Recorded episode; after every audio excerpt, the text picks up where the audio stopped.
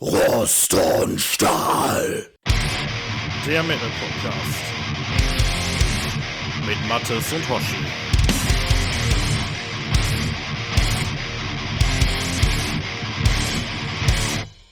Hallo und herzlich willkommen zu Rost und Stahl Folge 26 schon. Das ist äh, schon eine stolze Zahl, wie ich finde. Und ähm, daran hat maßgeblich entscheidend mitgewirkt der liebe Ritter in glänzender Rüstung, der Mattes. Oder besser gesagt in nicht ganz so glänzender Rüstung. nicht ganz so glänzende Rüstung, meinst du? Der, der, äußere Verfall ist nicht zu verleugnen, nee, ich oder? bin einfach wieder krank, aber ich will natürlich wieder zum ja, Krankheitspodcast machen. Nee, ja, wir haben echt äh, alle hier so eine Sommergrippe verschleppt, von uns ist keiner bis dato wieder richtig gesund geworden. Ist mal abgeklungen, dann ist es mal wieder schlimmer geworden. Jetzt gerade klingt es wieder so ein bisschen ab, aber damit verschonen wir mal die Hörer. Das können sie wahrscheinlich ja. schon alle nicht mehr hören. Ja, damit erübrigt sich dann auch tatsächlich die Frage, wie es dir geht. Ja. ja, tatsächlich gar nicht mal so schlecht. Wie gesagt, das ist auch schon wieder alles am Abklingen, aber äh, ganz drüber hinweg sind wir noch nicht. Das ist ziemlich hartnäckig diesmal. Ja, ja, ich hatte das ja auch. Ich war irgendwie anderthalb Wochen krank. Ähm, aber das war ja schon bei der letzten Aufnahme einigermaßen durchgestanden und äh, zum Glück bin ich da nicht wieder rückfällig geworden, sozusagen. Ähm, aber ich bin heute trotzdem ziemlich im Arsch. Ich habe nämlich, äh, ich, ich teile mir ja mit unserer Hörerin Ramona ein Hobby. Ich gehe regelmäßig ins Fitnessstudio mhm. und ähm, also die postet da immer Bilder von, deswegen sage ich das jetzt einfach. dass wir uns das Hobby teilen. Ähm, auf jeden euch, Fall. Ähm, bettelt ihr euch da online irgendwie? Nein, nein, nein, dann so? würde ich auch verlieren. Bin ich mir auch ziemlich ja. sicher, dass ich auch verlieren würde. Ich bin ja noch nicht so super lange dabei. Naja, auf jeden Fall ähm, stellt sich immer wieder raus, dass das so tagsüber zu machen gar nicht so eine gute Idee ist, weil den Rest des Tages bin ich dann immer so dermaßen im Arsch, mhm. dass ich dann immer am liebsten irgendwie um, um 7 Uhr ins Bett gehen würde. Aber ja, nee, jetzt ziehen wir durch hier. Mhm. Jetzt äh, trotz Erkältung und Muskelkater und Müdigkeit, jetzt ziehen wir durch. Kann, kann nur besser werden eigentlich. Ähm, ja, Mathis, ich habe, ähm, ich weiß nicht, hast du in letzter Zeit mal ein bisschen auf YouTube rumgescrollt, so in deiner, in deiner spärlichen Freizeit? Ja, also so in meiner Bubble halt, so ein paar Kanäle, die man abonniert hat, aber das sind wahrscheinlich dann weniger Sachen, die du so abonniert haben wirst. Also ich weiß jetzt nicht, worauf du, du, hinaus willst. Bist du über diesen fürchterlichen Beitrag von Steuerung F über Metal gestolpert? Nee, nee Dieses Dark Side of Metal? Ah, schade. Hätte, hätte dir begegnen können, weil irgendwie so alle größeren Kanäle, die irgendwie was mit Metal zu tun haben, haben den in der Luft zerrissen. Also hier äh, äh der dunkle Parabelritter mhm. äh, hat da irgendwie ein, so ein halbstündiges Video drüber gemacht, hat das zerlegt. Dann hier TV Jungs Musik mit dem äh, Michael Göre äh, hat das auch ziemlich mhm. zerlegt und ähm, trotzdem, also trotzdem mal eine Cook-Empfehlung. Also worum geht's? Steuerung F ist äh, vom öffentlich-rechtlichen, ich weiß nicht, vom, ich glaube vom Norddeutschen Rundfunk. Äh, mhm. Äh, da sind irgendwie so Nachwuchsjournalisten. Da gehört das hier wieder so, zu, zu Funk oder so?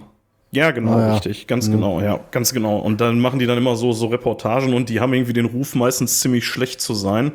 Und jetzt hatten sie vor nicht allzu langer Zeit, ich weiß nicht, ich habe jetzt nicht das Datum gerade nicht im Kopf, aber irgendwie im letzten Monat, also irgendwann nach Wacken ist das auf jeden mhm. Fall gewesen, ähm, hatten die so einen Bericht gemacht darüber, so die dunklen Seiten des Metal und wollten dann da drin irgendwie so ganz toll nachweisen, dass der Metal kein Safe Space ist, gerade nicht für Frauen.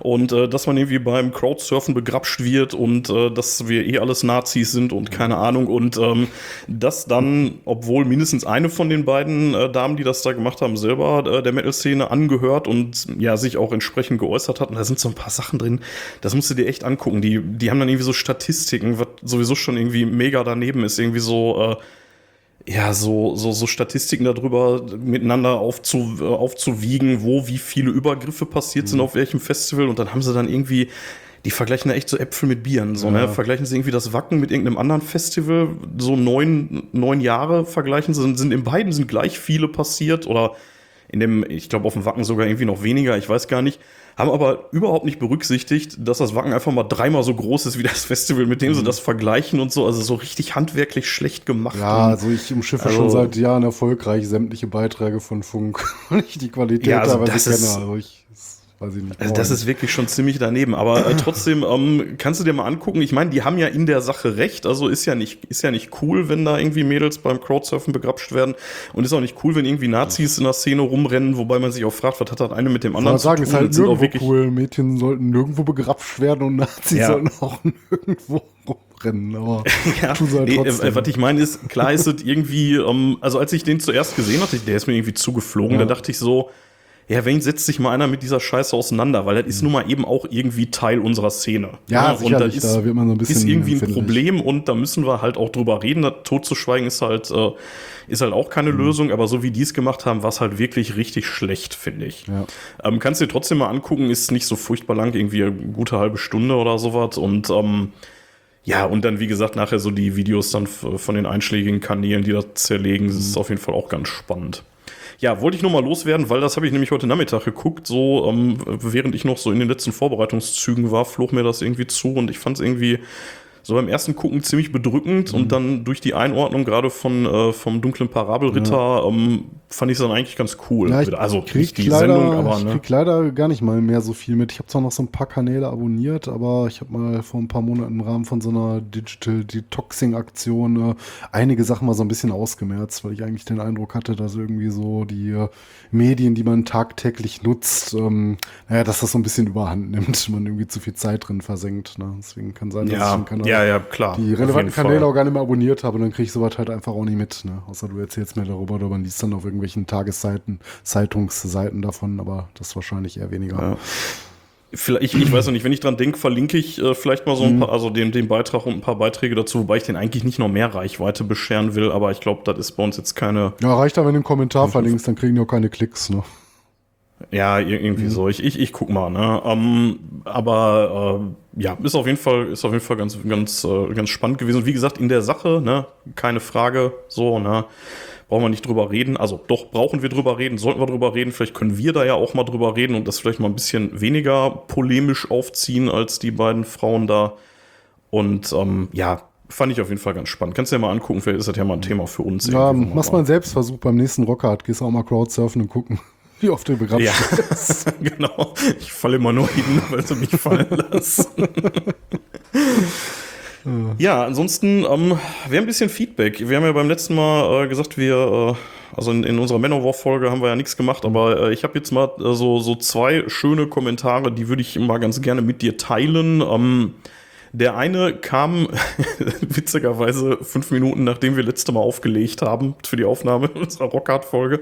Der kam irgendwie um 23.21 Uhr am 12.09. Mhm. Äh, und zwar ist er mal wieder von unserem lieben Andreas S., der wird hier echt unser, äh, unser Hauptkommentator so nach und nach. Ja, sehr fleißig. Und der hat auf unserer Homepage geschrieben, ähm, da ging es noch, äh, also wie gesagt, der hatte quasi während wir aufgenommen haben geschrieben, ähm, also war es dann noch die Folge von davor, die How Metal Changed My Life, wozu er kommentiert hat.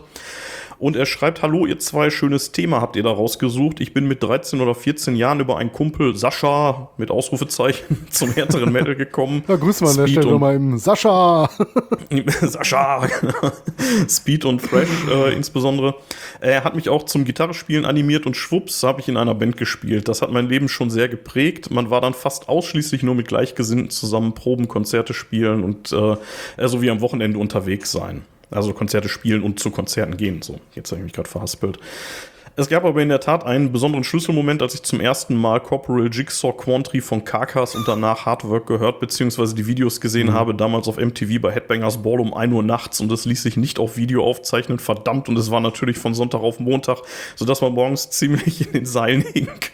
Oder die Destroy Erase Improve von Meshuggah, damals noch auf Kassette, mhm. äh, war das mein Moment, in dem äh, in den Extreme Metal einzusteigen und bin hängen geblieben. Bin gespannt auf die nächste Folge. Grüße, Andreas.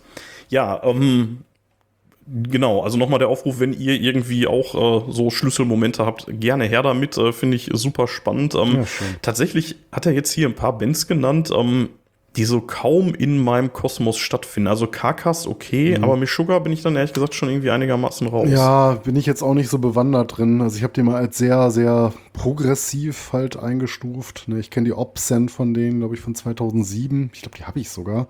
Aber so darüber hinaus habe ich mich jetzt auch nie groß mit dem beschäftigt. Ich glaube, unser Kumpel Stefan, den wir auch öfter auf dem Rock hat, sind, ist, glaube ich, ein etwas größerer Ja, das kann sein, ja hätte aber so ein bisschen Die Eindruck, so ein bisschen so, abgefahren, oder? so ein bisschen diese Richtung Musik für Musiker, ich weiß es nicht. Oder so komplex sind die, glaube ich, nicht. Ne? Müsste ich nochmal rein, Ja. schon ewig nicht mehr gehört, aber könnte man sich auch mal mit befassen.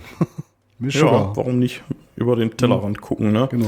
Ähm, Mathis, bevor ich dir ähm, den zweiten Kommentar vorlese, ähm, hast du was zu trinken? Ja, diesmal Wir bin ich gar nicht so ganz langweilig unterwegs. Ich bin zwar noch hier in meinem, ähm, meiner Challenge, aber meine Frau hatte mir so eine Fanta mitgebracht, äh, so eine Fanta Zero. Und da ist so ein großes Fragezeichen drauf. Das ist Okay. äh, so, What's the Fanta? Keine Ahnung, was das für eine Aktion ist. Da steht nicht drauf, was das genau ist. Ich habe sie gerade schon es ist aufgemacht. Benzin. Sie ist äh, lila. Und äh, mein Verstand sagt mir, trink es nicht. also gesund Oh kann Mann, das nicht ey. sein, so wie das Ja, aussieht. das, aber, aber das, äh, ich bin gleich auf, auf deinen Kommentar gespannt. Ich Ja. habe mir einen Whisky Sour gemacht. Ich hatte Oh. Mhm. kein Bier mehr im Haus, deswegen sitze ich jetzt hier richtig gediegen mit Eiswürfeln in meinem Glas und äh, habe mir einen Whisky Sour zusammengemixt aus den Resten an, an, an starken Alkoholiker, die wir rumfliegen hatten. Ich sag mal Prost, ja, Mathis. Prost. Aber der ist aber auch echt lecker. Ich mag ja sowas. Ich wünschte, das könnte ich über meine Fanta sagen. Die schmeckt irgendwie nach Zitronen. Wonach schmeckt sie? Zitronen. Okay. Ja. Ja, kommen wir äh, zum zweiten Kommentar. Den hat uns der Jörn geschrieben auf Instagram. Da könnt ihr uns nämlich auch äh, gerne schreiben, wenn ihr möchtet. Und er schreibt: Moin Leute, heute die Manowar-Folge gehört, hat wieder einmal Spaß gemacht, fühlte mich bei der Schwärmerei von der Kings of Metal durchaus an mich selbst erinnert. Ähnlich euphorisch preise ich das Album auch immer allen Leuten an, ob sie es wollen oder nicht. Meistens Und jetzt, äh, es jetzt wird's spannend. Ähm, zwei Sachen sind mir aufgefallen. Erstens, von der Into Glory Ride gab es durchaus eine offizielle CD-Veröffentlichung von Geffen Records. Habe meine CD mal aus dem Schrank gekramt. Foto ist anbei. Gut, das kann ich euch jetzt nicht zeigen, aber ja, war dabei. Äh, Habe ich irgendwann circa Mitte der 90er im Mediamarkt offiziell gekauft. Mhm. Ja, spannend. Ähm, da hatte ich ja irgendwie, ne, hier, weil ich ja nur dieses Double Feature da hatte mit der Hail to England. Ne? Naja, und ich hatte irgendwie erwähnt, die gab es auf LP und äh, MC, Ah, stimmt. aber Ja. ja, mag sein, dass es auch eine CD gibt. Also haben wir einen haben Zeitzeugen wir wieder dabei. gefährliches, haben wir wieder gefährliches Halbwissen verbreitet. Ja, aber Gott sei Dank stellen unsere Hörer es richtig. Uns schon größere Aber- Fauxpas erlaubt. Aber es stand auch so in der Wikipedia, ne? Also zu, Ja, zu unserer das Verteidigung. Das, äh, ja. Ach, du nutzt ja noch Wikipedia. zwei- ich bin ja faul geworden. Nutze jetzt vorwiegend ChatGPT. Ach so, Und lass mir die Folgen skripten. in Wirklichkeit reden wir hier auch gar nicht. Das Nein. ist hier alles generierte Genau, Stimme. alles Ne? KI. Zweitens, ihr hattet von der frappierenden ähnlich von der frappierenden Ähnlichkeit des Kings of Metal Covers und des äh, Spiels Turrican berichtet. Das wird definitiv kein Zufall sein, da Manowar bereits beim Vorgängeralbum Fighting the World überaus eindeutig das Destroyer-Cover von Kiss kopiert haben. Wenn du die nebeneinander hältst, also das äh, jetzt mein Kommentar dazu, ich habe es natürlich dann direkt gemacht, ja, das ist wirklich quasi das gleiche. Ja, ich habe es auch, also ich habe es jetzt nicht direkt vor Augen, aber ich weiß, wie das Destroyer-Cover aussieht, da hat er recht. Ja, es wird nämlich noch besser. Ne? Also er schreibt nämlich, äh, das wurde auch sogar vom gleichen Künstler, dem, letzt, dem, dem letztes Jahr verstorbenen Ken Kelly gestaltet. Da ist wirklich auch wieder alles gleich. Ein zweiseitiges Cover, die Farbwahlpositionierung der Musiker auf der rechten, eine brennende, brennende Welt auf der linken Seite, auch hier mal zwei Beweisfotos anbei. Stimmt, er hatte mir die sogar mitgeschickt. Ich brauchte gar nicht selber gucken. War eine super Folge. Ich hätte nichts gegen eine weitere Manowar-Episode, denn auch wenn es zuletzt qualitativ doch ziemlich dünn war, waren die Triumph of Steel und vor allem die Louder Than Hell noch echt geile Scheiben. Grüße, Jörn. Ja, da habe ich schon Gegenstimmen gehört. die, Okay. die auf gar keinen Fall eine, eine zweite Manowar-Folge. Echt? Ja, ja. Also ich hatte so zumindest irgendwie was so die Diskussion. Ich, ich, hatte, ich hatte noch äh, einige Diskussionen so auf Mastodon Mhm. und, äh, und auf Twitter, we- weiß ich gar nicht, aber ähm, Mhm. also nichts, was ich jetzt hier so kommentarmäßig verwerten wollen würde, aber die kamen doch ganz gut Ja, ja, an, verstehe mich nicht falsch. so also ich meinte damit jetzt nicht, dass die Folge nicht gut rüberkam, aber ähm, ich glaube, ein Teil unserer Hörer sind der Meinung, dass wir damit den relevanten Teil von Manowar wohl erfolgreich abgearbeitet haben. Aber wie gesagt, wenn wir sowas mal machen sollten, dann vielleicht im Jahr oder sowas mal, ne? wenn es mal irgendwie Ja, Themen ausgehen. Also ist jetzt nichts, äh, wo wir jetzt akut dran arbeiten würden. Schauen wir mal. Nee, in, in, der, in der Tat. Äh, aber hatten wir auch schon Mhm. gesagt, dass wir eigentlich ganz zufrieden sind mit dem, wie wir da mit umgegangen sind. Ähm, naja, auf jeden Fall nochmal äh, zu Jörn. Ähm, erstmal vielen, vielen Dank. Das war echt Mehrwert. Also das ist, äh, das ist super, dass du da Ja, noch so ein Dank. paar Infos zur letzten Folge beisteuern konntest. das, Supergeil, äh, ja. das ist klasse. Ähm, ja, äh, bevor wir gleich einsteigen, Mathis, äh, wir sind ja immer noch fleißig vertreten auf Steady. Da muss ich nochmal die Werbetrommel kurz für rühren. Ähm, schmeißt uns ein paar Euro auf Steady in Hut. Da ist in, im Moment gibt's da noch äh, ja einigermaßen regelmäßig neuen Content. Wir, wir, müssen irgendwann mal wieder nachlegen, aber ich glaube, wir haben noch ein paar Wochen Zeit. Ne, ja, guck mal, wie Content schnell wir das verfeuern, ne? ja, ich hatte das immer so, weiß ich nicht, so zwei, drei Wochen Abstand oder so. Kommt da immer irgendwie was. Ähm, ja, schaut mal rein, äh, wäre echt cool. Äh, wir haben da ein bisschen was vorproduziert für euch und ähm, ja, machen wir demnächst, denke ich, auch nochmal. Ne? Ansonsten mhm. möchte ich nochmal ein bisschen Werbung für meinen, äh, meinen, für unseren YouTube-Channel ja, machen. Deinen. Ich habe den schon voll gehijackt.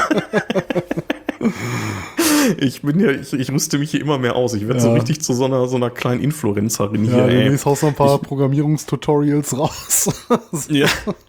Nee, ich, ich habe mir jetzt äh, tatsächlich so einen bescheuerten Selfie-Stick, also das ist so ein Stativteil, ja. ne? Habe ich mir jetzt besorgt, wo ich das Handy reinklemmen ja, ja, wenn kann. Du öfter, so, wenn du öfter ja. Videos machst, bietet sich sowas auch an, da ein bisschen ähm, ja. auch aufzurüsten. Das ist halt, äh ja, und so richtig, richtig untrue habe ich mir von meiner Frau auch Puder mitbringen lassen, damit meine Stirn nicht so glänzt, wenn ich mich da filme. Ja, das ist schon ja, schon aber, richtig aber schöne kleine auf, Medienhure, ne?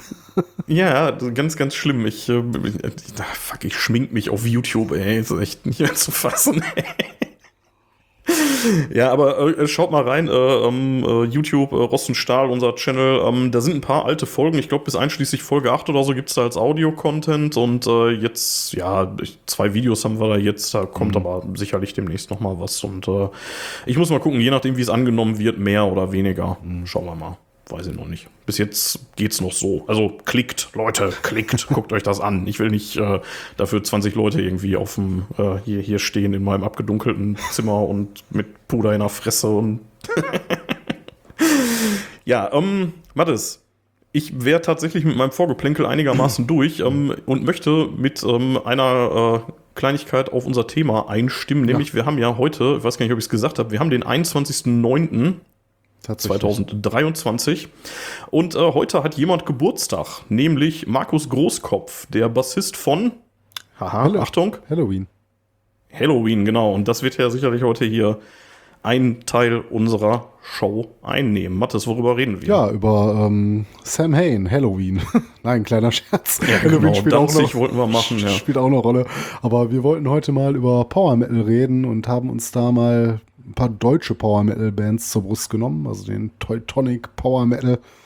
Mhm. Und ähm, ja, da gucken wir uns heute mal so ein paar Bands an, haben uns ein paar Alben nach ähm, ja, etablierter Art und Weise, wie wir es zuletzt gemacht hatten, auch äh, mit Obituary und so weiter oder mit äh, der Decimel-Folge, mal in ähnlicher Art und Weise zur Brust genommen. Genau, ist natürlich mal wieder höchst subjektiv, ne? Wie immer. Also ja. wir hatten ähm, wir hatten stark eingeschränkt. Wir hatten erst irgendwie gesagt, ja, so wir machen Power Metal allgemein und dann waren wir aber irgendwie so, boah, wenn du dann irgendwie Skandinavien dazu nimmst und dann möglicherweise noch die USA, dann ist das wieder viel zu viel. Äh, deswegen haben wir gesagt, wir konzentrieren uns auf den deutschen Power Metal. Mhm. Das heißt nicht, dass wir nicht irgendwann auch noch mal irgendwie was äh, ja, gerade Finnland ist ja da einigermaßen gut vertreten, da vielleicht noch ja. mal was machen oder so, ne? Definitiv. Aber jetzt erstmal heute deutscher Power Metal und ähm, wir sind ja, ich weiß nicht, ob man das so sagen kann. Mit der Bandauswahl, wie gesagt, höchst subjektiv, absolut nicht vollständig, ja, gar keine Frage. Aber ich glaube schon, dass da wir so mit die Größten mit drin haben, vielleicht auch so ein, zwei persönliche Favoriten. Ähm, es werden natürlich ein paar Bands fehlen, ganz klar, aber das sind dann teilweise auch Bands, die wir ja. absichtlich ausgeklammert haben, weil wir gesagt haben, es gibt natürlich auch noch mal so ein paar Einzelfolgen, die wir über Bands machen wollen. Und dann haben wir halt so Sachen wie Grave Digger oder Running Wild mal rausgelassen. Ne, weil wir ja, Rage wird sich ja möglicherweise auch Vielleicht anbieten, auch mal für eine ne? eigene Folge, ja. wissen wir. Ich meine, alle anderen Bands, die wir heute besprochen haben, wären sicherlich auch mal eine eigene Folge wert gewesen, aber irgendwo muss er halt ansetzen, wenn du mal so eine, ja, so eine kleine Einführung in das Thema geben möchtest. Und ähm, ja, wir haben uns mhm. einfach höchst subjektiv äh, für die Auswahl heute entschieden. Genau, und ähm, ja, ich weiß nicht, äh, wie wollen wir vorgehen? Ähm, möchtest du erst ein bisschen was über das Genre erzählen ja, genau. oder wollen wir direkt so ein, mit den Bands so reingehen? ein paar Sätze kurz allgemein äh, zum Thema, zum Genre loswerden wollen und dann äh, können wir nach äh, Gusto die äh, sechs Bands oder sechs Platten, die wir uns rausgesucht haben, einmal für uns so durchsprechen. Und viel mehr ist es auch Sehr nicht. gerne. Aber dann sind wir wahrscheinlich auch wieder bei zwei Stunden. Ja, mit dem ganzen Vorgeplänkel und so, so ja. wir langsam auch irgendwie. Wir haben das, wir sind noch nicht im Thema und oder fangen jetzt gerade an, wir haben 20 Minuten rum knapp. Ja.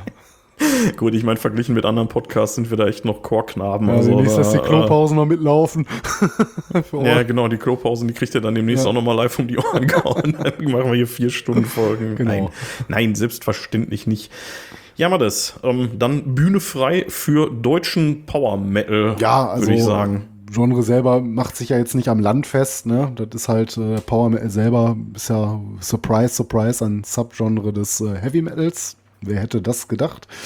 Ähm, Überraschung. Ja, genau. Äh, Trademarks ähm, von diesem Subgenre kann man sagen, sind sehr epische Melodien. Du hast sehr viel virtuoses äh, Gitarrenspiel und ähm, sehr oft einen sehr bombastischen Gesang. Das zeichnet so ein bisschen der Genre an sich eigentlich aus. Ne? Ähm, die Richtung selber hat sich so in den 80er Jahren entwickelt, kann man sagen. Ne? Ist vielleicht auch so ein bisschen aus den Anfängen des Beat Metal mit hervorgegangen. Und ähm, ja, seit, sag ich mal so, in der Szene sich langsam etabliert hat, ist es auch nicht mehr wegzudenken. Ne? In jeder Metal-Zeitschrift werden auch immer irgendwelche Power-Metal-Bands besprochen. Das ist einfach so. Gehört fest mit dazu, wie der Thrash-Metal, wie der Death-Metal. Ne, ist das definitiv so eine Richtung, die es für sich geschafft hat und nicht nur einfach irgendeine Schublade aufmacht, würde ich sagen. Ja, ich, ähm, ich weiß nicht, ob du noch äh, drauf kommen willst, aber was ich spannend finde, du sagtest ja gerade so 80er, ne? Mhm. Aber der Begriff ist ja wesentlich jünger, ne? Zumindest für das, worüber wir heute sprechen. Wie so ne? oft, ne? äh, entwickelt sich ja oft so eine Richtung und ähm, dem Kind wird dann halt erst später ein Namen gegeben, ne? Wie die ersten Heavy Metal Bands, nicht gewusst haben, dass sie Heavy Metal spielen und solche Geschichten. Ja, Ja. ja. Ja, tatsächlich, ähm, weiß ich, weißt du etwas zur Begriffsfindung? Weil da, da habe ich gar nichts so drüber gefunden, wer das erste Mal Also diesen, diesen ja, tatsächlich Ähm, n- nicht, nicht ganz so viel, aber ähm, da sind äh, zwei Daten sind da entscheidend Mhm. und zwar ähm, ist wohl 1993 gab es wohl eine Tour von Rage mit, ah, ich weiß nicht, ah, irgendwie ein, zwei anderen Bands. Ich, ich habe es heute gelesen, ich habe es aber nicht mehr genau im Kopf. Äh, auf jeden Fall, die lief irgendwie unter dem Begriff irgendwie Power Metal bla. Also da war auf jeden Fall in dem Tournamen war äh, der Begriff drin. Äh, das hat dann aber erstmal nicht so richtig verfangen und hat dann wohl erst 1997 also noch mal fünf Jahre später, ähm, als dann äh, als dann Hammerfall und so groß wurden, ne, da hat das dann wohl erst so richtig sich durchgesetzt als Genrebezeichnung, weil also 97 haben sich ja jede Menge Bands ja nicht unbedingt gegründet, aber ähm, haben da so ihre ersten Platten rausgehauen, ne, also Nightwish beispielsweise, die im weitesten Sinne ja auch noch mit zum Power Metal zählen, Ja, zumindest in der Frühphase oder oder Symphonic Metal oder so, das ist, Ist so ja nicht so weit weg alles, Metal, ne? ne? Ja, aber es lässt sich wohl tatsächlich auf Rage zurück. Ähm, ja, zu, zurückverfolgen, äh, zumindest ähm, für, für den äh, europäischen Teil. Also es gab auch vorher diesen Begriff schon, der ist ein bisschen älter ähm, für so US US-amerikanische Sachen wie ähm, eh, wie Metal Church und sowas, ne? Aber ähm, das ist ein ganz anderer Stil tatsächlich, als das, über das wir jetzt hier heute reden wollen. Also ganz anders in großen Quotes, ne? Aber hat nicht ganz so viel mit dem zu tun, was wir jetzt so heute landläufig unter europäischem Power Metal verstehen. Ja, ja, es So. hat sich so ein bisschen, ähm, ja, selbst gefunden, kann man sagen. Ja, ich meine, es ist ja auch irgendwie, ähm, ich meine ja hier selbst Pantera hatte ein Album, das Power Metal hieß. Ne? Ja. Gut, da haben sie auch noch was anderes gemacht, als das, wofür sie dann nachher wirklich berühmt wurden, aber ja. Da waren sie noch nicht im Groove angekommen. Ja. Also den, den Begriff gab es schon äh, wesentlich länger und ähm, also es wurden wohl äh, teilweise Sachen wie Venom haben sich wohl selber als Power Metal bezeichnet und so. Ähm, es, es war einfach, es ging darum zu sagen, wir sind kraftvoller Metal halt. Ne? Und ähm, so als Genrebezeichnung hat sich das erst so, ja, wie gesagt, Ende, Ende der 90er Jahre durchgesetzt. So, für so ein wirklich eigenständiges Genre. Ja, vielleicht wurde Philipp Anselmo auch immer missverstanden, wenn er White Power gebrüllt hat. Ne? Ja, genau. Oh Gott, ey. Oh Mann, ey. Gucken wir mal, ob wir den Spruch jetzt noch rausschneiden. Nein, können wir drin lassen. Nein, machen wir nicht. Das ist auch für unseren derben Humor Ehre, wem. Ehre gebührt. Jetzt, jetzt Ja, rede genau. ich mich hier um Kopf und Kragen, ey. Nein, also ist natürlich scheiße, was er da Ja, ist veranstaltet hat. voll Idiot halt. Ja. Ne? Er ist halt ein Idiot, genau. Ja, Ja, ähm, kurz abgeschwiffen, sorry. Nee, wir sind ja eigentlich am Thema geblieben, ne? Das ist so ein bisschen die ähm, Begriffsbildung nochmal erklärt. Ähm, ja, charakteristisch äh, kann man auch sagen, für den äh, Power Metal letztlich äh, ist ein oft, aber nicht immer hoher Gesangsstil. Also es gibt auch Gegenbeispiele, Bands, die so unter diesem dieses Genre fallen, die vielleicht einen Frontmann haben, der einen etwas anderen Weg geht, aber ich würde schon sagen, dass das Gros der Power Metal Sänger ähm, schon ziemlich hoch trifft. Ne? Ähm, ja, also mir fällt jetzt ehrlich gesagt gerade echt kein Gegenbeispiel. Ja, wenn du jetzt Power, äh, ja, Powerton, Sabaton mit, da, mit dazu rechnen möchtest, ja. die irgendwo verortet sind. Ähm, ja, gut, Joachim kommt manchmal etwas hoch, aber der sein, kommt auch ganz schön Aber hoch, das ist nicht ja. äh, Kernstück äh, der Songs, nee. ne? Von daher, also es gibt, es gibt Gegenbeispiele. Singen, oder Rage, Peewee, ne? Ähm, der singt auch ein ja, bisschen anders. Ne? Selbst, äh, selbst bei Orden Organ, über die wir später noch reden, könnte mhm. man das sagen, ja. dass es zumindest nicht permanent so ist. Ne? Also wir haben sich halt nicht immer die Eier weggeklemmt, ne? Ja. ja. Ähm, ja, wie gesagt, du hattest ja gerade auch schon so Bands wie Nightwish angesprochen. So ein Übergang zum Oper-Metal ist auch nicht so weit weg. Oder wenn wir an Bands wie Avantasia denken, was dann auch so, so als so ein Opernstil inszeniert ist, mhm. da sind die Grenzen ja. eigentlich auch fließend. Ne? Da geht natürlich auch wieder in andere Gefilde rein und dann muss jeder für sich selber wissen, ob man da nochmal eine extra Schublade aufmachen möchte oder nicht. Ähm, ja, ich meine, das ist ja so auch dieses gewesen, wo dann äh, so Anfang der Nullerjahre dann wirklich jede Band dann irgendwie ihre, ihr ganz eigenes Genre dann erfunden hat. Ne? Das war ja so genau dieser Bereich, ne? irgendwie dieser Epic Power Fantasy, bla, whatever, female ja, fronted. Metal, ne? Bla, genau. ja. Ja, äh, dementsprechend ähm, Sänger in dem Bereich äh, haben halt oft die Fähigkeit, äh, sehr hohe Noten zu treffen. Ne? Also wie gesagt, du, du, hast ja auch bei denen, die nicht per se hoch singen, oft manchmal so, so kleine Ausflüge, zumindest diese hohen Gefilde. Und ich denke, spielt schon eine Rolle. Das ist jetzt kein alleiniges Trademark, aber das hast du halt sehr, sehr oft. Ne? So, was man vielleicht so als Abgrenzung zu anderen Bereichen mal so anführen könnte. Ähm, es ist sehr dramatisch, finde ja. ich. Ne? Also du hast oft so eine relativ große Dramatik in den Songstrukturen, im Auftritt selber äh, kommt emotional rüber. Also ich finde, so ein Power-Metal-Konzert, das gibt dir auch irgendwie richtig was. Vorausgesetzt, du magst die Musik. Ne? Es gibt natürlich Leute, die können damit nichts anfangen, aber so grundsätzlich finde ich das schon immer sehr, sehr gut inszeniert. Ne? Ähm, ja, also halt teilweise auch so ein bisschen theatralisch dadurch und äh, das macht das Ganze, finde ich, auch so im Metal-Zirkus ein bisschen einzigartig. Ne? Das ist nicht nur einfach, finde ich, irgendeine weitere Schublade, mhm. um so, so kleine Besonderheiten da unterzubringen, sondern ähm, ich glaube, das hat auch so so ein, ja, will nicht sagen, so eine eigene Fanszene direkt, aber ähm, es hat schon so ein bisschen was Eigenes, so einen großen Charakter, so dass man da doch schon durchaus so bei diesen großen Genres mit einordnen kann. Ja, wenn du halt über die großen Sachen so wie Thrash Metal, Death Metal, Black Metal sprichst, finde ich, dass äh, Power Metal da durchaus auch so sein eigenes Treppchen verdient in der ganzen Historie. Ja, auf jeden Fall. Also mhm. ähm, ehrlich gesagt, äh, es stellt sich mir da die Frage überhaupt nicht. Also das mhm. ist äh, das ist für mich eins der großen Genres. Also mhm. das steht auf jeden Fall gleichberechtigt neben Black ja. Metal und Death Metal und Thrash Metal und also das ist halt ich, vielleicht ist es so die, sogar die sozialverträglichste Form des echten Metal. Ja, so. das ist halt auch also, eine sehr, sehr gute Einstiegsdroge. Da kann, würde ich gleich noch ein bisschen ja. was zu sagen. Ähm, vielleicht noch ganz interessant textlich, ne, ähm, werden auch so bestimmte Themen oft bedient. Also auch nicht immer. Es kann natürlich immer mal Ausnahmen geben, aber man ist sehr oft so im Bereich Fantasy, Mythologie unterwegs. Ne. Es kann Geschichte besungen werden, bestimmte Heldentaten, Heldenreisen. Science-Fiction-Themen kommen zuweilen auch mal vor. Ähm, es werden oft Geschichten erzählt. Ne? Ähm, mhm. Also weniger so, so soziale Themen. Klar kann es auch mal geben. Ähm, Beispiel wäre später auch Gamma Ray, über die wir nachher noch sprechen werden. Ähm, da werden so Sachen oft auch ähm, ummantelt. Ne? Es hat so, so ein bisschen nach außen hin die Wirkung von irgendeiner Fantasy-Geschichte, aber ist dann in sich doch vielleicht eher so ein soziales Thema, was auch angesprochen wird. Kann es auch geben. Ähm, aber so im Gro würde ich sagen, äh, geht schon so Richtung Fantasy, Mythologie und sowas. Ne? Ja, also mhm. wir hatten ja in der letzten Folge schon, als wir über Manowar geredet haben, gesagt, dass mhm. äh, die Themen da möglicherweise ähnliche sind. Ja, ne? da gibt es auch definitiv Überschneidungen zum True Metal.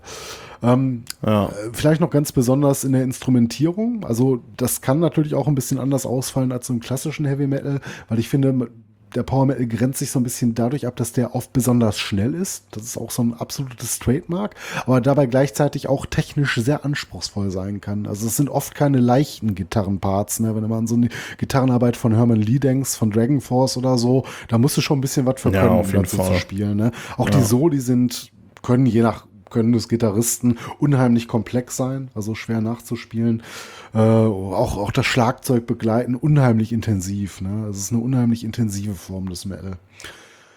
Äh, ja, zum Live, äh, zu Live-Gedöns hatte ich ja schon ein bisschen was gesagt. Ich finde die Konzerte selber auch sehr energiegeladen und intensiv. Ne? Ich war schon auf so einigen Power Metal-Konzerten, also nicht nur auf Festivals.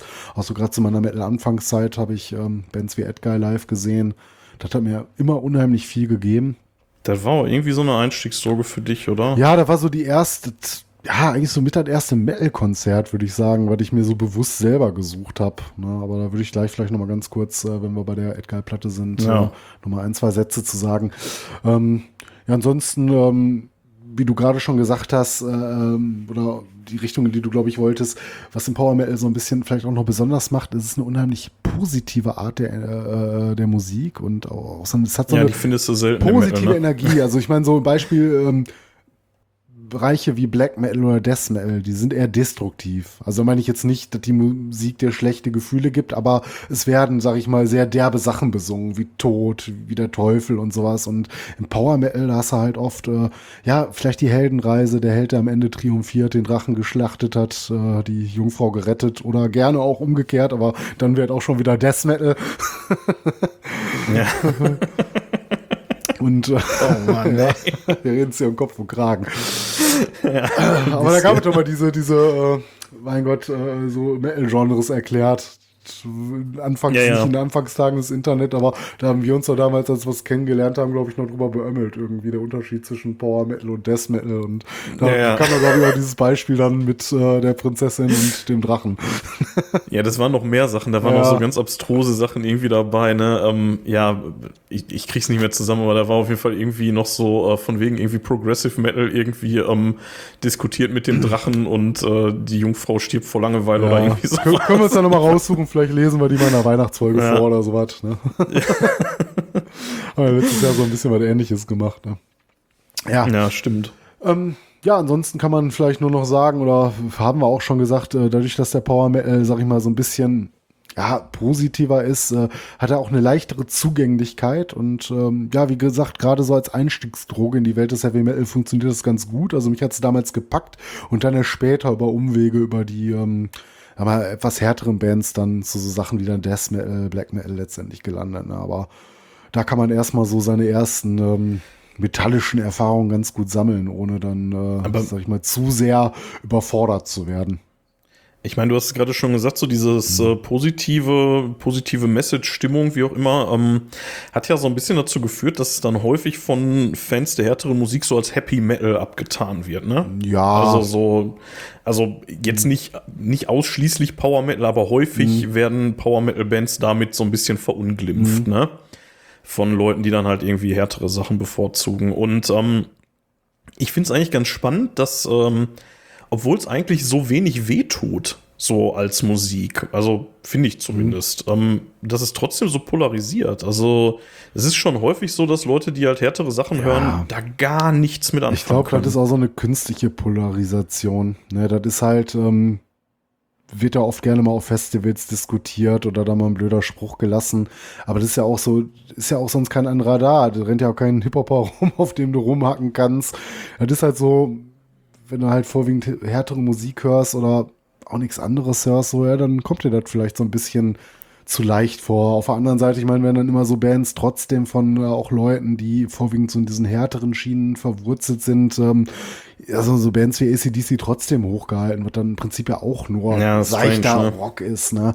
Also mhm. da gerade immer so der Power Metal so ein bisschen zu Unrecht ähm, dann als äh, Sündenbock herhalten muss. Ja, gut. Ich meine, es gibt da Leute, da vielleicht so ein bisschen, denen gefällt das absolut. Ist, ist da so nicht, der, ne? der Vorwurf der Kommerzialität vielleicht mit drin? Ja, aber das so, hast du anders. Ich meine, hast du gerade auch bei den großen Bands, ne? So, wo ist denn ACDC nicht kommerziell oder ganzen Roses, ne? Also, ja. die werden dann halt akzeptiert. Ja, gut, ich meine, so ein bisschen das ist natürlich auch so leicht lustig mit der tötet den Drachen-Thematik hier, äh, Sorcery, ja. Sword and Sorcery. oft Rollenspielfans, die da so ein bisschen reinrutschen. Ja, kann man, kann man belächeln, aber ist es so schlimm? Ihr müsstet euch ja nicht anhören. ja, ja. Ja, ich meine, ist ja meistens jetzt auch, oder eigentlich nie so, dass da wirklich ernsthafte Ablehnung mit einhergeht. Ne? Aber ich habe schon immer so den Eindruck, dass da so ein bisschen so dieses, ach, das ist dieses seichte kommerziell ja. radiotaugliche irgendwie, ne? Happy Metal. Ja, wobei so radiotauglich sind meistens auch nicht. Ne? Also ich denke mal, viele Radios werden so einige Dragon Force Songs äh, nicht spielen. Ja, okay, aber auf der anderen Seite hast du dann so Sachen wie Avantasia, mhm. die halt einfach mega erfolgreich sind, ne? Ja. Die irgendwie Top Ten gebucht Wobei, haben in ist das Deutschland. dann wieder ne? Power Metal oder ist das dann nicht eher ein bisschen was anderes? Gerade so die, die letzten Scheiben, ja, auch so ins Ja, Rockige okay. rein. Aber das ist jetzt auch wieder, ja, weiß ich nicht, muss man jetzt Ja, auch nicht zu Tode ist- diskutieren. Ist ein bisschen schwer zu sagen, stimmt schon, aber gerade die Frühwerke waren ja schon lupenreiner Power, Mhm. Ja, würde ich sagen. Also zumindest die zumindest Metal Opera, die. Nicht die so weit weg davon. so. Ne, dann gern die Schublade des Opera Metal aufgemacht, aber ja klar, Ja. ich meine im Prinzip, äh, Tobi kommt ja aus dem Power Metal Bereich. Ne? Ja. Ja, sollen wir uns mit Bands befassen? Ja. Wenn wir da jetzt schon so rüber sneaken. Ja, Langsam. Hast du, eine, hast du eine Reihenfolge, eine präferierte? Nee, keine präferierte. Wir könnten jetzt anfangen, wie ich hier meine Notizen habe. Du kannst dir gerne was aussuchen. Also, ich lasse dir da freie Hand. Ich äh, würde ähm, tatsächlich sagen, lass mal versuchen, Mhm. so einigermaßen ähm, äh, chronologisch durchzugehen. Und da wäre ich dann, ja, schwer zu sagen, bei Halloween wahrscheinlich, ne? Hm, Ja, würde ich Naja, oder Blind Guardian. mal sagen, die Halloween, die Halloween ist von 87, die wir besprechen. ja, die ist, die ist von so, die 87. Blind Guardian genau. ist von damit anfangen. 90 Das ist- und die Gamma ja. Ray ist von 95. Also 95, fangen wir mit genau. äh, Halloweenern an. Ja? Genau. Ja, wir haben uns rausgesucht, die Keeper of the Seven Keys Part 1. Mhm. Du hast gerade schon gesagt, 87, genauer gesagt am 23.05.87. Ähm, ja, die ähm, Rockhard hat keine Wertung dazu, interessanterweise. Wahrscheinlich, weil die da noch keine Wertung gemacht haben. Ich habe keine Ahnung. Ähm, aber sie haben im Seziertisch, das ist so eine Rubrik in der Rockhard, wo die äh, das Gesamtwerk von Bands auseinandernehmen. Also wirklich jede Platte, die zum Zeitpunkt des Schreibens erschienen ist, äh, ja nochmal unter die Lupe nehmen und dann so einkategorieren und äh, einkategorisieren. Oh mein Gott, ey, der, der Whisky Sour schlägt schon zu, ey, der ist auch schon leer. Ähm, auf jeden Fall, ich muss mir gleich einen neuen machen, muss mir gleich Pause Also ich habe machen. noch erschreckend Ähm, viel von meiner nach Zitronenkuchen schmeckenden Fanta. Ja, dein, dein schmeckt halt nicht, meins schmeckt halt lecker. Obwohl es halt auch, äh, da ist auch Zitronensaft drin. Also eigentlich, ja, haben wir wahrscheinlich ähnlichen Geschmack auf der Zunge. Egal, ähm, auf jeden Fall wurde die Platte äh, im Seziertisch in der Rockhard in die Kategorie essentiell Mhm. einsortiert, was schon so einer 9 bis 10 Punkte Wertung gleichkommt, würde Ja. ich sagen. So, und jetzt kommst du, weil mehr habe ich darüber nicht. Nee, kein Thema. ähm, ja, wie immer würde ich vielleicht einleiten, noch mal ein paar Wört, äh, Worte über die Band verlieren wollen. Gerne. Ich weiß, ich meine, Halloween wäre auch eine Band, über die man locker mal eine eigene Folge machen könnte. Deswegen will ich jetzt auch gar nicht, ähm, sag mal, zu tief äh, da in die Materie gehen, aber mal so ein paar Randdaten einfach. Ne? 84 von Kai Hansen, Michael Weikert, Markus Großkopf äh, und Ingo Schichtenberg gegründet. Ähm, ja, zu Ingo Schichtenberg, äh, traurige Geschichte, der hat sich äh, 1993 das Leben genommen. Ja, dem ist, äh, ohne zu spoilern, ein äh, Song, über den wir Mhm. noch reden, gewidmet. Aber ähm, ja, Ja. Trau ja, traurige Geschichte einfach, ne? Aber das Mhm. äh, muss man halt leider auch erwähnen, wenn man äh, über Halloween spricht. Äh, man kann wohl sagen, Halloween ist bestimmt eine der bekanntesten deutschen Metal-Bands, Exporte, die wir so haben. Also zusammen mit so ein, zwei anderen, aber ich denke mal, die gehören auch dann vorderster Front weltweit gespielt. Und ähm, ja, wer Metal kennt, auch weltweit, wird bestimmt mit der Band Halloween auch was anfangen können. Ne, wie viele andere Bands so aus der Zeit, ähm, die so in diese melodiöse Schiene gegangen sind, auch als Speed Metal Band äh, begonnen, vielleicht auch mit so ein paar Thrash-Elementen am Anfang, wie es halt so war zu der Zeit, ne, 84, ähm, war das ja alles gerade so, so im Kommen. Ähm, ja, Besetzung nicht immer ganz stabil, äh, seit 1994 ähm, mit Andy Deris am Mikrofon unterwegs. Äh, muss man auch sagen, diese Tage äh, sind aber Mhm. auch alle Sänger, die sie hatten, wieder vereint. Ich weiß nicht genau, wie sie das machen live. Ich habe sie seitdem nicht live gesehen, aber die treten tatsächlich mit auf, äh, Hansen, auf Kiss, Wacken waren die, glaube ich, mit allen. naja, mit Hansen, Kiske und Deres auf. Ich vermute mal, vielleicht können uns unsere Hörer irgendwas dazu sagen, die vielleicht beim Konzert waren oder bei dem Auftritt in Wacken. Ich vermute mal, dass äh, Anni Deres halt so die etwas neueren Songs singen wird, seitdem er dabei ist. Und äh, denke ich mal, Hansen wird dann wohl die Parts am Mikro übernehmen. Walls of Jericho, die er eingesungen hat, die erste ich meine, er Platte. spielt sogar auch Gitarre. Ja, ja, Also, das sowieso. Das hat er ja eh immer gemacht. Ne? Aber äh, bei der Walls Ja, of. Jericho ähm, hat er halt auch äh, hat er eingesungen, da war Kiske ja noch nicht da. Der kam ja tatsächlich jetzt erst über das Album, über das wir sprechen werden, über die Ke- Keeper of the Seven Keys Part 1 mit, äh, mit an Bord. Ne? Und ähm, ja, jetzt auch ohne groß zu spoilern, ähm, Schied dieser bekannten Kansen ist dann ja auch äh, wenig später ausgestiegen. Gab mehrere Gründe, die da vorgeschoben wurden. Ich weiß nicht, könnte man auch bei der Platte von Gamma Ray kurz drüber reden, aber lange Rede, kurzer Sinn. Ein Punkt war natürlich auch so ein bisschen die Doppelbelastung, weil er ja immer noch die Parts äh, äh, von den äh, Walls of Jericho Album live äh, gesungen hat, aber das war jetzt nicht allein der einzige Grund für seinen Ausstieg. Da kamen, glaube ich, privat noch so ein paar Sachen dazu, künstlerische Differenzen, wie das halt so ist. Und daraus ging dann später Gamma Ray hervor. Ja. Ja, ich, ich muss ja sagen, ich mag ihn ja als Sänger total. Den Super, ja, definitiv. Klasse Sänger. Eine etwas andere Schiene als Kiske, aber ich muss auch sagen, die Walls of Jericho mhm. gehört auch definitiv mit für mich zu den Must-Have-Sachen von Halloween und an gewissen Tagen vielleicht auch sogar eine meiner Lieblingsscheiben, wenn nicht meine absolute Lieblingsscheibe von Halloween. Aber das wechselt sich auch mal so ein bisschen mit den beiden Keeper-Platten ab. Das sind so die drei essentiellen Platten für mich äh, von der Band, muss ich sagen. Nicht, dass sie später nur Scheiße gemacht haben, aber mir gefielen die 90er Sachen nicht mehr ganz so gut. Dann haben sie jetzt später in den Nullerjahren hier ähm, die Gambling with the Devil hat mir wieder sehr gut gefallen. Ja, die war super. Vorher ja. gab's noch ein paar die hattest du mir mal geschenkt. Ja, kann, kann, kann ich mich noch dran erinnern. Die hast du mir ja. mal zum Geburtstag ja. oder, oder, so geschenkt. Ja, tolle Platte auf jeden Fall. Und ja, ähm, die ist echt auch ein guter Sänger. Also ich finde, Andy Deris macht auf jeden Fall einen guten Job. Nur ich finde halt so nach den großen Platten, ja, weiß ich nicht, hat das für mich so ein bisschen nachgelassen. Aber sicherlich auch Geschmackssache. Es gibt ein paar Die Hard-Fans, die wahrscheinlich auch sagen, da sind noch ein paar andere essentielle Dinge mit dabei. Aber für mich persönlich Lange Rede, kurzer Sinn, das ist die Walls of Jericho, die Keepers 1 und 2. Das sind so die Sachen, die man eigentlich von Halloween im Schrank stehen haben muss. Mhm. Ja, auf jeden Fall. Mhm. Also wir haben uns jetzt hier heute so ein bisschen auf die Part 1 äh, reduziert, ja. obwohl das eigentlich Quatsch ist, weil, ähm, mhm.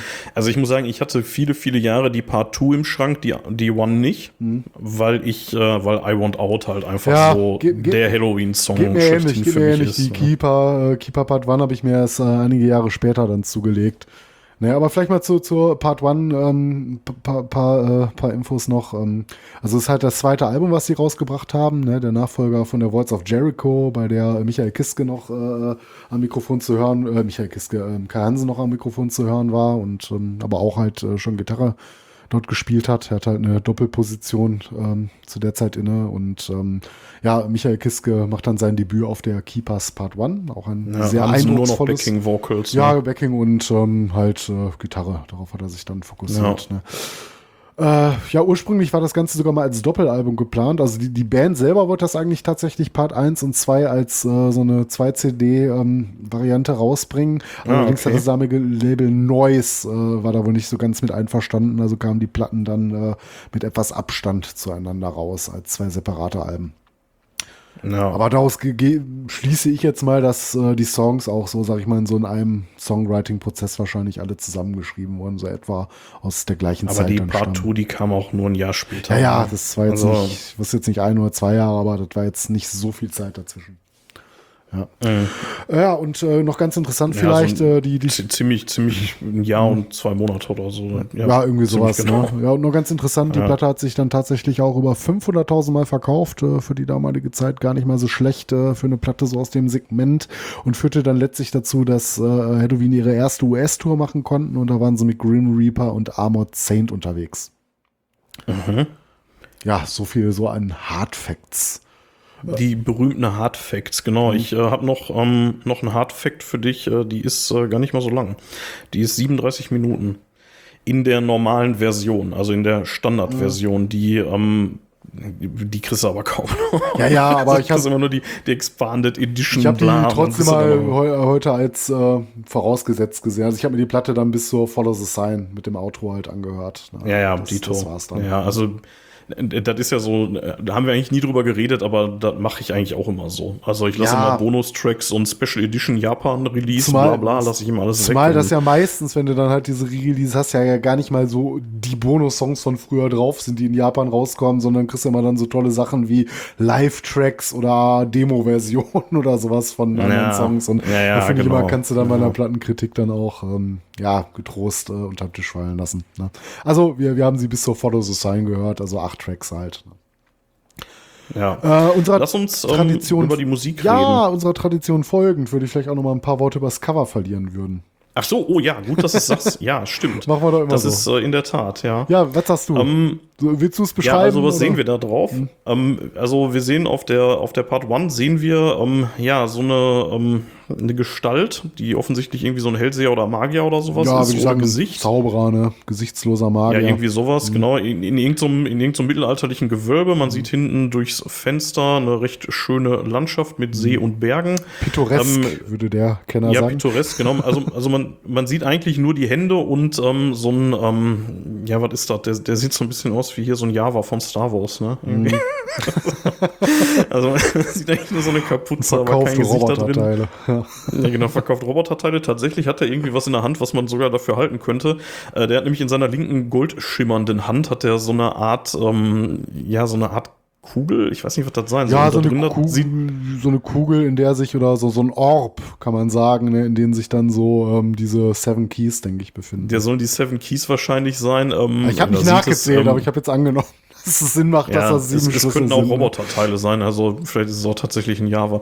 Äh, und mit der, ähm, mit der rechten Hand, die hält er da so ein bisschen von weg, als wenn er da irgendwie gerade was versucht zu beschwören, keine Ahnung. Ähm, ja, man sieht so rechts hinter ihm in dem dunklen Gewölbe noch irgendwie eine Gestalt, ne? Ja, nicht nur eine Gestalt, das sind so ein paar dämonische Fratzen, die sehen für mich aber so, so ein ja. bisschen wie eingemauert aus, also mehr so, so, so in Mauerwerk halt drin.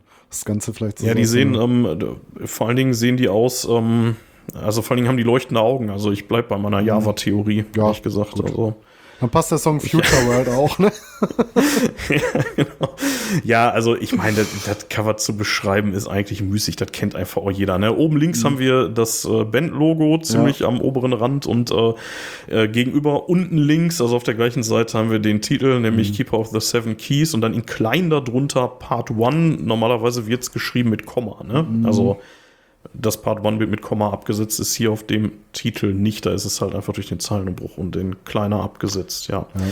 Ja, das ist das Artwork. Also ja, kennt man, ist sehr ikonisch. Ich wollte gerade sagen, wir gehen immer sehr, infla sehr inflationär mit dem Begriff ikonisch um, aber hier passt ja, es wirklich. jedes Mal. Hier passt es aber ja, wirklich. Ja, das ist ja, ikonisch ist irgendwie alles bei uns. Ja, ne? würde ich aber heute, äh, heute gar nicht mal so bei den ganzen Covern sagen, weil da muss ich im Moment teilweise auch mal wieder drüber nachdenken, wie sieht die Platte denn überhaupt aus. Ne? Aber ich würde sagen, hier bei der Keepers auf jeden Fall, das kennt man. Das hat jeder Metal-Fan schon ja. mal irgendwo gesehen.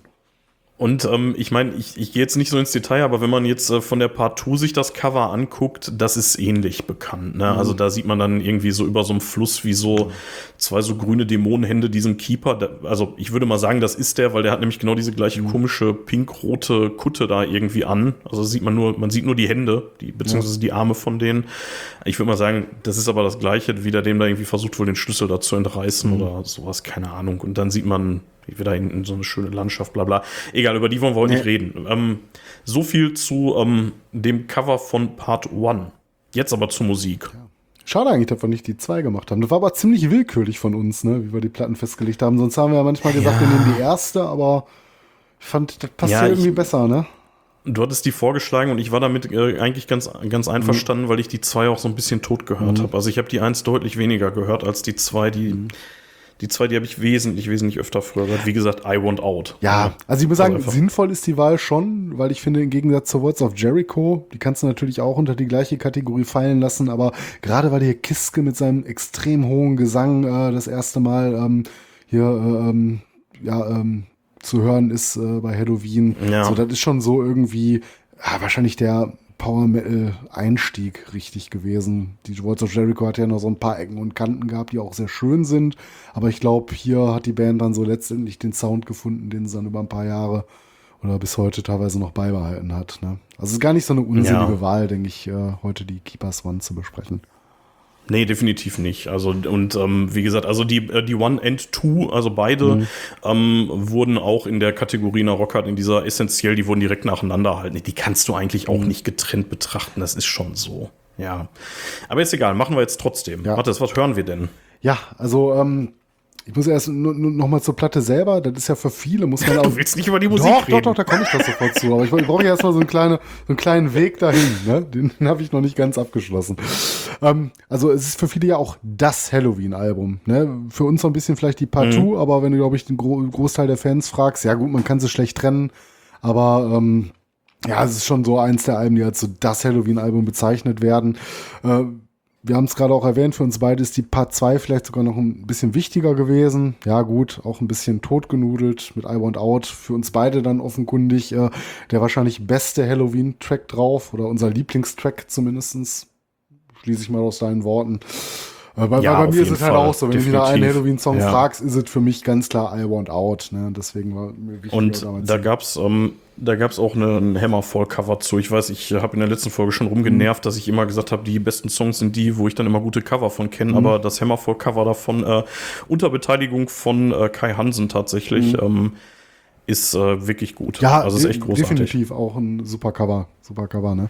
Da gibt es aber auch zwei Millionen andere Cover noch von, ne? Also das wurde, ja, glaube ich, gibt aber wenig von Songs, Hammerfall ist schon äh, so eins der bekanntesten, würde ich fast sagen. Und auch eins der besten. Ja, ne? Ja zur Musik Definitiv. mal. Ähm, ja, ich finde, die Keepers 1 ist ein sehr starkes Album geworden. Natürlich super geschichtsträchtig. Ne? Das ist ein absolutes Referenzwerk, glaube ich, im Power Metal. Kam relativ früh raus. Äh, hatte schon so alle Trademarks, was Power Metal heute so auf, ausmacht. Ne? Ähm, ja, also das ist definitiv ein starkes Album. Ich finde da auch wenig bis keine wirklichen Schwächen drauf.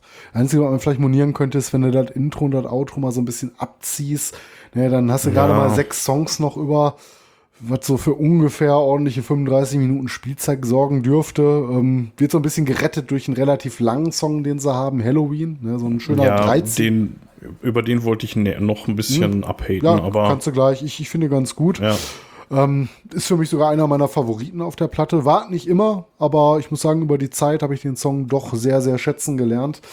Ähm, ja, ansonsten, das du groß über die Platte sagen, ist ein absoluter Klassiker. Ähm, gleich beim Anspieltipp würde ich ja nochmal sagen, was so vielleicht mein absoluter Lieblingssong von der Platte ist, aber ähm, die Scheibe macht schon Spaß. Es war jetzt vielleicht nicht äh, die Scheibe von denen, die wir heute besprechen werden, die mir im Hörverlauf der letzten Tage am meisten Spaß gemacht hat. Liegt ja, aber, auch so, liegt aber auch ja. so ein bisschen mit daran, ich habe gab meine Zeit, da habe ich die auch relativ viel gehört. Also ich kenne die ja, Platte du warst schon. auch echt riesen Halloween-Fan, kann ja, das sein? Nee, Oder das, kann, doch immer nee das kannst, das kannst du eigentlich so nicht sagen, weil ich mag, wie gesagt, die ersten drei Platten sehr gerne und so ein paar Sachen aus der Spätphase. Ich glaube nicht, dass das reicht, um zu sagen, ich bin ein riesen Halloween-Fan. Ich bin definitiv okay. ein großer Fan der, äh, sagen wir mal, der ersten Scheiben. Das kannst du so sagen. Also Riesenfan Fan ist vielleicht ein bisschen übertrieben, aber du bist zumindest mal eine Zeit lang, da kann ich mich noch gut dran erinnern, bist du äh, viel mit Halloween-Shirts durch die Gegend gelaufen. Ja, ich hatte eins. Zumindest.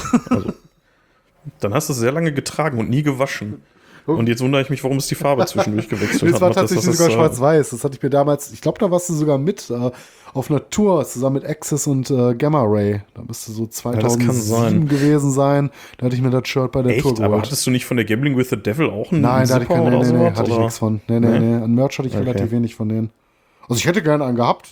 aber nee, ja, aber dann, die kannst du ja nicht. Ich, ich habe irgendwie vor Augen, dass du irgendwie mit so, mit so einem Hoodie oder Zipper von. Ja. Aber ja gut. Also nicht, dass ich wüsste. Ich meine, ich habe schon so einige Zipper und Hoodies über die Zeit verschlissen, aber das habe ich jetzt zumindest gerade nicht auf dem Schirm, dass ich mal einen von Halloween hatte. Ich meine, ich würde es jetzt auch nicht komplett ausschließen wollen, aber kann ich mich gerade so nicht dran erinnern.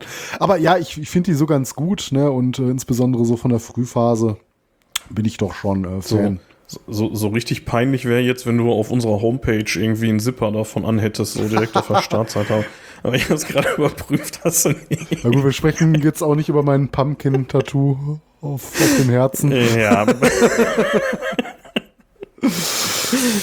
ja, ja. Ähm, viel mehr kann ich um, über die ähm. Platte leider auch gar nicht so sagen. Ne? Das ist, ähm, ich finde sie gut. Sie hat mir trotzdem nicht am meisten Spaß gemacht äh, über die letzten Tage. Und ähm, ja, zu den Anspieltipp sage ich dann gleich was, aber da kannst du jetzt ja. erstmal gerne über den Song Halloween abhaten oder noch ja, ergänzen. Was heißt abhaten? Also, also es ist halt so, die Platte ist wirklich, die ist wirklich cool. Ich muss sagen, das Intro, ja, das ist ein bisschen über, aber das ist jetzt mit einer Minute 20 auch nicht total nervig. Das kann man schon ganz gut weghören.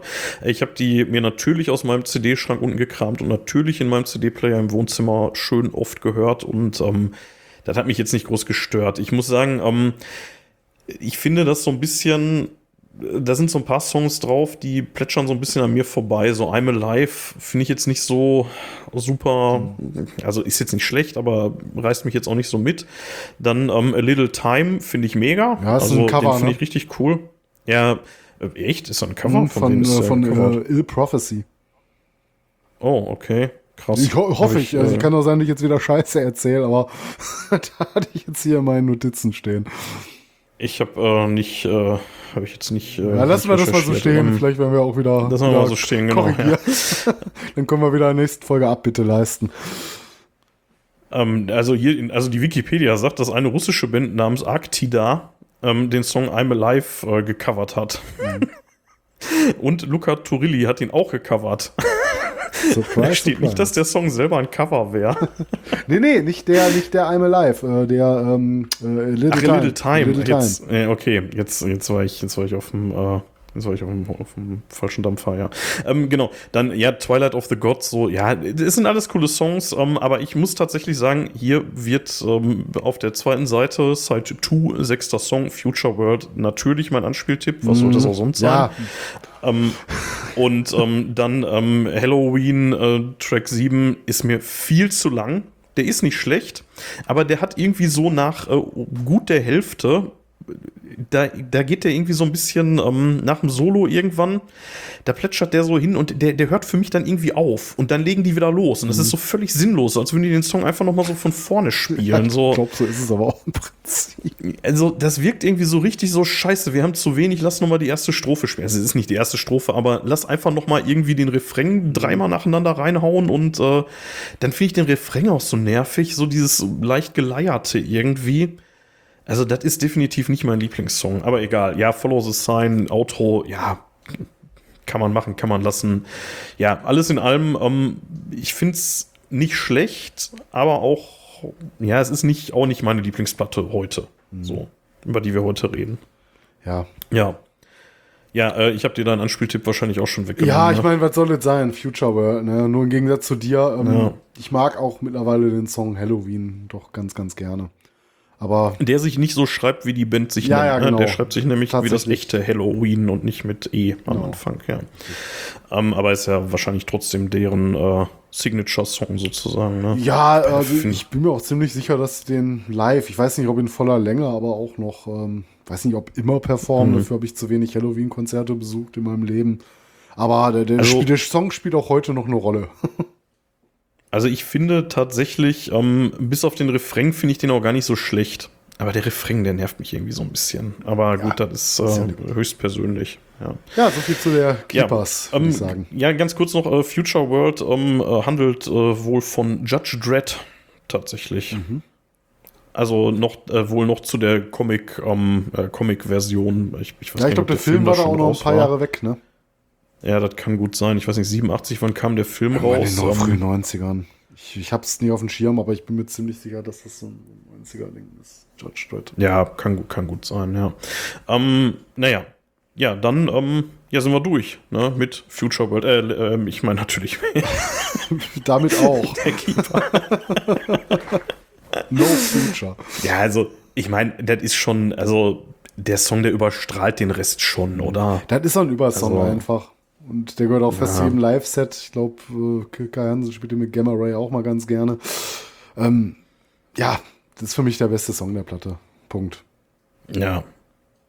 Cool. Welche machen wir als nächstes? Hatten wir schon festgelegt, ne? Wir machen. Ja, wenn wir in der Reihenfolge gehen, müssten wir jetzt, glaube ich, mit Blind Guardian weitermachen. Die blinden Gardinen, genau. Blinden machen wir die. Genau. machen wir Blind Guardian, genau. Meinst du, okay, jetzt, jetzt werde ich echt extrem abstrus und das hat jetzt mehr so Festival-Gesprächsqualität, aber meinst du, dass Guardian und Gardine irgendwie den gleichen Wortursprung hat? Also ich meine, die Gardine beschützt Schutz. ja irgendwie auch, ne? Ja, würde ich jetzt nicht, ähm, würde ich jetzt nicht ab, abweisen wollen. Könnte sein. Dann ja. wäre es ja gar nicht so witzig, wenn man die die blinden Gardinen nennt. Doch, finde ich schon. Also ich meine, es ist sowieso nicht witzig. so, wenn sie gehäkelt sind. Komm, lass uns weitermachen. Ja, komm, das wird jetzt zunächst. Das ist alt, da dürfen wir ein bisschen Altherrenhumor hier ablassen. das ja, aber ich, ich, das mich mal, hat eine Ahnung von Sprachen. Oder von mein, Gardinen. Oder von Gardinen, genau. Also ich, ich würde ja schon, also eigentlich würde ich schon davon ausgehen, dass es den gleichen Ursprung hat, so, ne? Also Gardine, Schützen, Beschützen, Beschützer, hm. Keine Ahnung. Okay, ja. wir reden über Details from the Twilight World. Erschien am 2.10.1990. Auch hier gibt es keine Wertung in der Rockhard, aber auch hier im Blind Guardian Seziertisch äh, in der Kategorie essentiell verbucht. Mhm. Und ähm, Hm. Wir hatten die Platte schon mal angesprochen. Hat man tatsächlich ne? in, die auch? Ja, also nicht, nicht im Detail, aber angesprochen hatten wir die definitiv, nämlich in unserer Herr der Ringe-Folge. Ja, da kamen ein, wir da nicht drum rum, wegen einem Song ja. da drauf. Ne? Mhm. Ähm, da hatten wir uns zwar eine andere, eine andere Platte, die Nightfall ja. hatten wir uns ja da vorgenommen, aber natürlich haben wir die, ähm, haben wir da auch drüber gesprochen, dass äh, Blind Guardian da auch, ähm, ja, schon vorher was gemacht hatte in die Richtung. Ne? Ja, dann halte ich mich mit der Band-Zusammenfassung auch kurz. Wir haben bestimmt schon mal, glaube ich, dann das eine oder andere auch über Blind Guardian gesagt haben. Ähm, ja, dann mal in ja. aller Kürze 1984 in Krefeld gegründet. Ähm, also ein Jahrgang halt auch mit äh, der Band Halloween. Kann man so festhalten. Ähm, die waren ja halt auch nicht immer als Power Metal Band unterwegs, sondern so zu ihrer Anfangszeit. Gerade die ersten beiden Platten. Wir reden ja heute hier über die dritte. Äh, ja, da war das alles genau. noch ein bisschen rauer, ne? Mehr so, so ein Speed. Ich finde Thrash ein bisschen falsch vielleicht, aber es war alles schon noch so mit mehr Ecken und Kanten und äh, wir haben uns ja nicht zuletzt deswegen für die Tales from the Twilight World entschieden, denke ich. Zumindest mein Punkt war das, äh, die Platte zu nehmen. A, weil die jetzt nicht so in absolut erster Reihe steht. Und B, weil jetzt so das erste eigentliche Power Metal Werk für mich von Blind Guardian ist. Also wo der Begriff halt auch wirklich passt. Aber die ersten beiden Guardian-Alben, die sehe ich dann noch so ein bisschen gesondert. Ne? Mhm. Kann, man, kann man vielleicht ja, auch anders ja, sehen, aber ich finde schon, dass die deutlich anders klingen und äh, ja, auch nicht unbedingt besser. Also da tun wir uns schon mit der Tales of the Twilight glaube ich, den größeren Gefallen. Ich hatte jetzt auch nicht Bock, über die ersten beiden Platten zu sprechen. Ich meine, nee, wem sie gefallen, nee, ich will denen auch nicht Unrecht tun, aber so meine Favoriten sind die ersten beiden Scheiben definitiv nicht. Ähm, ja, ansonsten, ähm, ja, über Blind Guardian generell weiß man ja, dass die textlich sehr viel bei Tolkien liegen, wird für ein Power Metal typisch ist, viel über Fantasy schreiben, auch Mythologie schon gemacht haben. Äh, Sci-Fi spielt ein Thema, interessanterweise auch bei der Platte, bei zwei Songs, die wir gleich mal kurz reden können. Ja. Und ansonsten, ja, ähm, so. da gut werden zuweilen noch mal andere Themen behandelt, halt nicht nur, aber so Gros liegt schon im äh, Fantasy bei Blind Guardian. Und äh, man kann wahrscheinlich auch mit Fug und Recht sagen, dass sie neben Halloween einer der größten deutschen Metal-Exporte sind, oder? Ja, würde ich auf jeden Fall auch sagen. Also Blind Guardian ist ja so, ähm, also ich sag mal so seit spätestens seit dieser Platte, ja, wobei, weiß ich nicht, aber ja, wahrscheinlich spätestens seit der Nightfall, da, ist, da gehören die einfach dazu. Mhm. Ne? Also irgendwie so Ende der 90er oder so waren die auf jeden Fall krass etabliert. Ich weiß nicht, wie es da schon, wahrscheinlich war es da auch schon so. Und die sind, ich habe auch immer so ein bisschen das Gefühl, die sind auch so ein bisschen so heilige Kühe, ehrlich gesagt. Also da kann man ja, ähm, in gewissen Kreisen darf man da nichts gegen sagen. Man kann auch wenig gegen Blind Guardian sagen, finde ich. Also klar kannst ja, du mal sagen, ich mag die Musik nicht, aber selbst du musstest dich ja etwas geläutert geben, als du mir vom Jahr noch vorgeholt hast, äh, ich habe keinen Bock auf Blind Guardian. Boah, ist das eine geile neue Platte, die die gemacht haben. Und live, wie geil waren die live? ja, ist ja, war ja auch so. Also die, die letzte, die die jetzt gemacht haben, die uh, The God Machine hieß die, ne, mhm. meine ich, ähm, vom letzten Jahr, die war auch wirklich gut. Und ähm, ich hatte ja auch, ähm, als wir, nee, aber nee, live habe ich ne? die nicht über den grünen Kleber. Nee, da, da nee. hast du dich sogar drüber also, beschwert, ne? Stimmt. Nee, ich finde Hansi Kirsch ist ein Stehgeiger. Also zumindest jetzt irgendwie so bei den letzten Mal, wo ich den gesehen habe. Also mhm. ähm, auf dem Rocker letztes Jahr und auf dem Dong letztes Jahr haben die ja gespielt und ja. also ja, der kann singen und so, aber Passiert der macht viel, halt ja? nichts, ne? Das ist irgendwie so, so, so ein Mann mittleren Alters, der irgendwie so ein bisschen verloren auf einer Bühne steht und äh, ja, das Einzige macht, was er wirklich kann, nämlich singen. Ja. Aber sonst passiert da halt nicht viel, ne? Und das finde ich ein bisschen schade, weil ähm, der Rest der Band, der müht sich da so ein bisschen redlich mhm. ab, aber wenn, wenn der Frontmann nicht mitmacht, dann verpufft das so ein bisschen. Ja, ist halt, was die Aktivität betrifft, kein Bruce Dickinson. Ne? Ja, ja. Ja, ähm, zur Tales from the Twilight World äh, ist das, äh, wie schon erwähnt, das dritte Album von äh, Blind Guardian, das dritte Studioalbum von Blind Guardian. Ähm, das erste Album, interessanterweise, dessen Artwork von Andreas Marschall gezeichnet wurde, der auch für viele andere mhm. Metal-Artworks ähm, verantwortlich war, aber auch insbesondere eine große Rolle bei Blind Guardian spielt über die ganzen Jahre, auch bis heute noch tatsächlich. Ne? Das letzte, was er, glaube ich, gemacht hatte, äh, war 2020 äh, die Imaginations from the Other Side live. Ne? Zum Live-Album hat er das Artwork gemacht. Ähm, aber das zieht sich so durch, von 1990 bis heute quasi äh, hat er immer mal wieder für das eine oder andere Album oder EP oder für eine Single ähm, was beigesteuert. Ne? Scheint wohl eine lange, lange Geschichte mit der Band ähm, ja, äh, lange Geschichte mit Hat der er sogar signiert, ne? Also mhm. ich habe das äh, schon auf und das sieht man unten rechts, dass er das äh, drauf geschrieben ja. hat. Ja, produziert äh, die Scheibe von Kalle Trapp, wie auch schon der Vorgänger, die Follow the Blind und auch das Einstandswerk Battalions of Fear äh, wurde von ihm produziert. Äh, er war noch beim Nachfolger Somewhere Far Beyond mit an Bord und ähm, ja, ich glaube danach, äh, ich weiß gar nicht, ob der danach nochmal als Produzent in Erscheinung getreten ist, aber auch schon mal so die ersten vier Platten, das ist ja schon mal ein bisschen was, ne? Ähm, zur jo. Platte selber noch kann man sagen, interessanterweise Gastmusiker äh, Kai Hansen von Gamma Ray ähm, ist mit ja, an Bord. Das, weil, das wird nicht die einzige Überschneidung sein, die wir heute haben. Nee, nee, wahrscheinlich nicht. Äh, ja, das ist schon eine ganz schöne, ganz schön Inzest, was wir hier heute ja, haben. Das, aber, ja. Der, der Kai hat bei The Last Candle ein Gitarrensolo beigesteuert äh, und bei Lost in the Twilight Hall so ein paar ähm, Passagen mitgesungen. Äh, Pete, äh, Pete Silk von äh, Iron Saver war auch mit dabei. Und dann noch so einige Studiotechniker, inklusive Kalle Trapp, der dann auch irgendwo als Background-Sänger noch äh, mitgewirkt hat. Ja, ähm, Tales from the Twilight Work. Äh, work. Word. das ist das, was ich immer vormittags mache. Zwielichtarbeit, geil. Zwielichtige Arbeit. Ja, genau, das sowieso, ne? Ja, so, ähm, man weiß noch nicht so genau, arbeitet er oder nicht. Was sagst du denn zum Cover? Ja, ähm, ja, so, so Beschreibung, was sieht man? Man sieht irgendwie so eine Art, ja, was ist das? So ein, ähm, sieht mehr oder weniger aus wie so ein Verlies auch, ne? Mhm.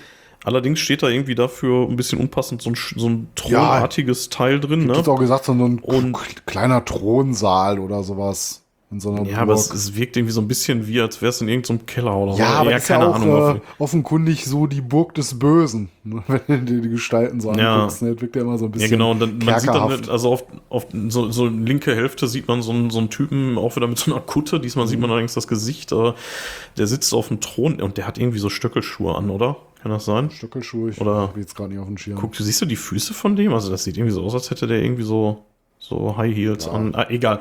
Ähm, auf jeden Fall, ähm, der Thron selber scheint aus Stein zu sein, hat irgendwie oben so einen Tierkopf dran und ähm, auch in der die rechte Hälfte wird dominiert von so, ja, ich würde mal sagen, es sind wahrscheinlich so Orks ja, oder hätte sowas, ich auch gesagt, ne? Orks. Oder Trolle, nee, Trolle nicht, aber so, ja, so Ork-Viecher irgendwie, irgendwie sowas ne? in der Goblins Richtung. oder sowas. Ja, Goblins, ja. Also spitze Ohren, hässliche Fressen und äh, einer liegt irgendwie so auf dem Boden vor dem Typen im Staub. Im Vordergrund sieht man so eine Banderole, wo der Titel draufsteht, Tales from the Twilight mhm, World. Links daneben sitzt eine Ratte, die an irgendwas nagt. Ähm, Im Hintergrund sieht man noch mehr von diesen Trollen, die irgendwie an so, so einem Feuer stehen und äh, irgendwie so Grimassen schneiden. Rechts steht noch einer, der hat so einen spitzen Hut auf, der könnte einfach nur ein Zauberer sein. Irgendwie auch schon fast und, so ein äh, typisches Blind Guardian Cover, ne? Also zumindest, was es dann ja. später mal werden sollte. Aber du siehst das Cover und wenn da jetzt kein Bandname draufstehen würde, wäre ja, wird sofort erkennen. Der, ja. Name Blind Guardian nicht weit ja. weg, ne? Ja, im Hintergrund sieht man noch irgendwie ein Schild und gekreuzte Schwerter an der Wand und, und ja, so noch, ich weiß nicht, ein Fass oder was das sein soll. Vorne rechts steht noch irgendwie irgendwas Undefinierbares im Vordergrund. Ich weiß nicht, sieht aus wie so ein Krug oder sowas, kein Plan. Ähm, was ich auffällig finde, es ist alles in so Braun- und Rottönen mhm. gehalten, mehr oder weniger. Also, ja. also zumindest sehr dominant. Der dunkel, ähm, ne? Typ auf dem, ja, der Typ auf dem Thron, der ist irgendwie von so einem grünlich-gelblichen Schein irgendwie ne, um, umwabert, so ein bisschen. Ja, durch die keine Fackeln. Ahnung. Ja. Echt? Das sieht irgendwie sieht das aus, als wäre wär das irgendwie so eine magische Aura oder, oder sowas, aber ja. kein Plan, ja. Ähm, ja, auf jeden Fall schon extremes Fantasy-Setting, mhm. finde ich. Ne? Also ja, definitiv. Passt definitiv zu so einem Dungeons and Dragons ja. Ja. Ja, viel mehr gibt es dazu nicht zu sagen. Also ich finde, wie gesagt, ich finde auffällig, dass das alles so in so einem Farbton gehalten ist. Man sieht die Platte und denkt sich, okay, braun-gelb. so. Ja, ja, ja gibt sicherlich äh, spannendere Artworks, aber ich, ich finde es okay, trifft so ein bisschen meinen Geschmack. Also, ich mag ja diese. Das, das sollte nicht despektierlich mhm. klingen. Ich finde das eigentlich ganz interessant. Also man kann da schon echt Zeit mit verbringen. Man kann sich das schon echt angucken. Da sind viele, viele Details drauf. Ja. Ne? Wie gesagt, ist auch noch, noch signiert von dem, wie hieß der Marshall? Unten rechts. Achso, der, der, um, ähm, der Künstler, ja, Marshall. Ja, also da unter, so, so im, im, unteren, in der unteren rechten Ecke sieht man da mhm. irgendwie einen Schriftzug. Das wird wahrscheinlich sein Name sein. Ich kann ihn nicht so ganz genau erkennen, aber ich denke mal, das wird sein. Ähm, ja, wie gesagt, extrem typisch, extrem High Fantasy mäßig. Dungeons and Dragons, ja, so die, die Richtung, mhm. auf jeden Fall. Ja. Ja, ja ähm, wollen wir über die Musik reden oder? Ja. Oder hast du jetzt noch wieder, willst, willst du mich noch wieder drei nein, Stunden lang auf die Folter alles spannen? Alles gut, alles gut. Wir hatten ja Guardian auch schon um eins, um ein ums andere Mal kurz angerissen. hattest, du, hattest du gesagt, wann die veröffentlicht wurde? Ähm, ähm, 2. Oktober 1990. Ja, so genau 1990 nicht. hattest du gesagt. 1990. Ich hatte das selber gesagt, verdammt. Mir reicht das Jahr meistens. ähm, ja, genau. Und ähm, ja, hat eine, hat eine Netto-Spielzeit von 40 Minuten 52 Sekunden, also schon ein bisschen länger, schon eine ordentliche Spielzeit. Und auch da gibt es wieder 2 Milliarden Versionen von die Japan, ja. LP, bla bla bla, whatever. 2003 Re-Release, 2007 Re-Release. Ich glaube, ich habe tatsächlich das Original nur mit den, mit den 40 Minuten 52 hier rumfliegen. Ja. Davon. Also ich hatte mir tatsächlich angehört, ich weiß nicht, ob ich da einen richtigen Cut gesetzt hatte, bis zur Run for the Night. Die hatte ich irgendwie noch mitgenommen. Ja, das wäre tatsächlich schon der Japan-Bonus-Track ja, ja, gewesen. Ist live, ne? Ist, nicht on live? ist live, ja. ja. Mhm. Aber die, die, hatte ich noch. Genau. Also auf, ähm, auf, äh, auf dieser und bei Spotify ist wahrscheinlich auch, kriegst du natürlich immer die 2 Millionen Song-Editions, ne? Also da hast du dann immer, da denkst du, oh mein Gott, was ist das für ein langes Album? Und dann ist nur die Hälfte der Songs, die da aufgelistet sind, gehört dann eigentlich zum Album, ne? Also in dem Fall sind es jetzt, ähm, ich weiß gar nicht, was ist das hier? Neun Songs sind auf der regulären Platte und dann sind noch mal eins, zwei, drei, vier, fünf. Ja, fünf Songs noch mal zusätzlich dann. Aber egal, wie gesagt, spielt keine Rolle. Wieder, auch wieder so Demo-Version und ach, keine ja, Ahnung. Dann, ja, dann noch Cover irgendwie To France von Mike Oldfield und so, weiß ich nicht. Ja. ja. Egal, ähm, lass uns inhaltlich reingehen. Ähm, ja. Wir haben, ähm, wir, ich finde, wir starten mit einem der stärksten Songs mit Traveler in Time, mhm. finde ich. Also ja, das ist auf jeden Fall einer der mhm. stärksten. Dann ein absolutes Evergreen, uh, Welcome to Dying, spielen die auch bis heute ständig und ist auch ein super starkes Ding. Ähm, Weird Dreams, ja, Instrumental, weiß ich nicht stehe ich ja eh nicht so drauf. Aber, aber kann man machen, ist halt auch nur eine Minute 22. Und äh, ja, dann äh, direkt ein absolutes Highlight, äh, Lord of the Rings. Mhm. Also für mich mit, zumindest ja. ein absolutes mhm. Highlight. Ähm, Finde ich mega gut. Äh, Goodbye, my friend. Äh, handelt von E.T. wohl. Ja, also noch, noch Und wenn man das weiß, erkennt man es auch im Text. ja, ähm, ja äh, Lost in the Twilight Hall, absolut gigantischer Song. Glaube ich, ja, ja, weiß nicht, ob das mein Anspieltipp wird, keine Ahnung. Äh, Tommy Knockers ähm, geht mir leider ein bisschen auf den Nerven, ja. finde ich nicht so toll, aber ähm, ähm, ist okay. Kennst, kennst du das, das äh, gleichnamige Stephen King-Buch? Oder die Verfilmung? Ja, ich, ich, ich, ich weiß, dass es ja. um, um Stephen King geht. Also die meisten Songs hier haben äh, irgendeinen Bezug zu irgendwas Popkulturellem tatsächlich. Ähm, Alter 4 finde ich ganz cool und ähm, The Last Candle ist ja, ja auch definitiv. Ist auch Mehr gut, ist auch in Ordnung. Ja.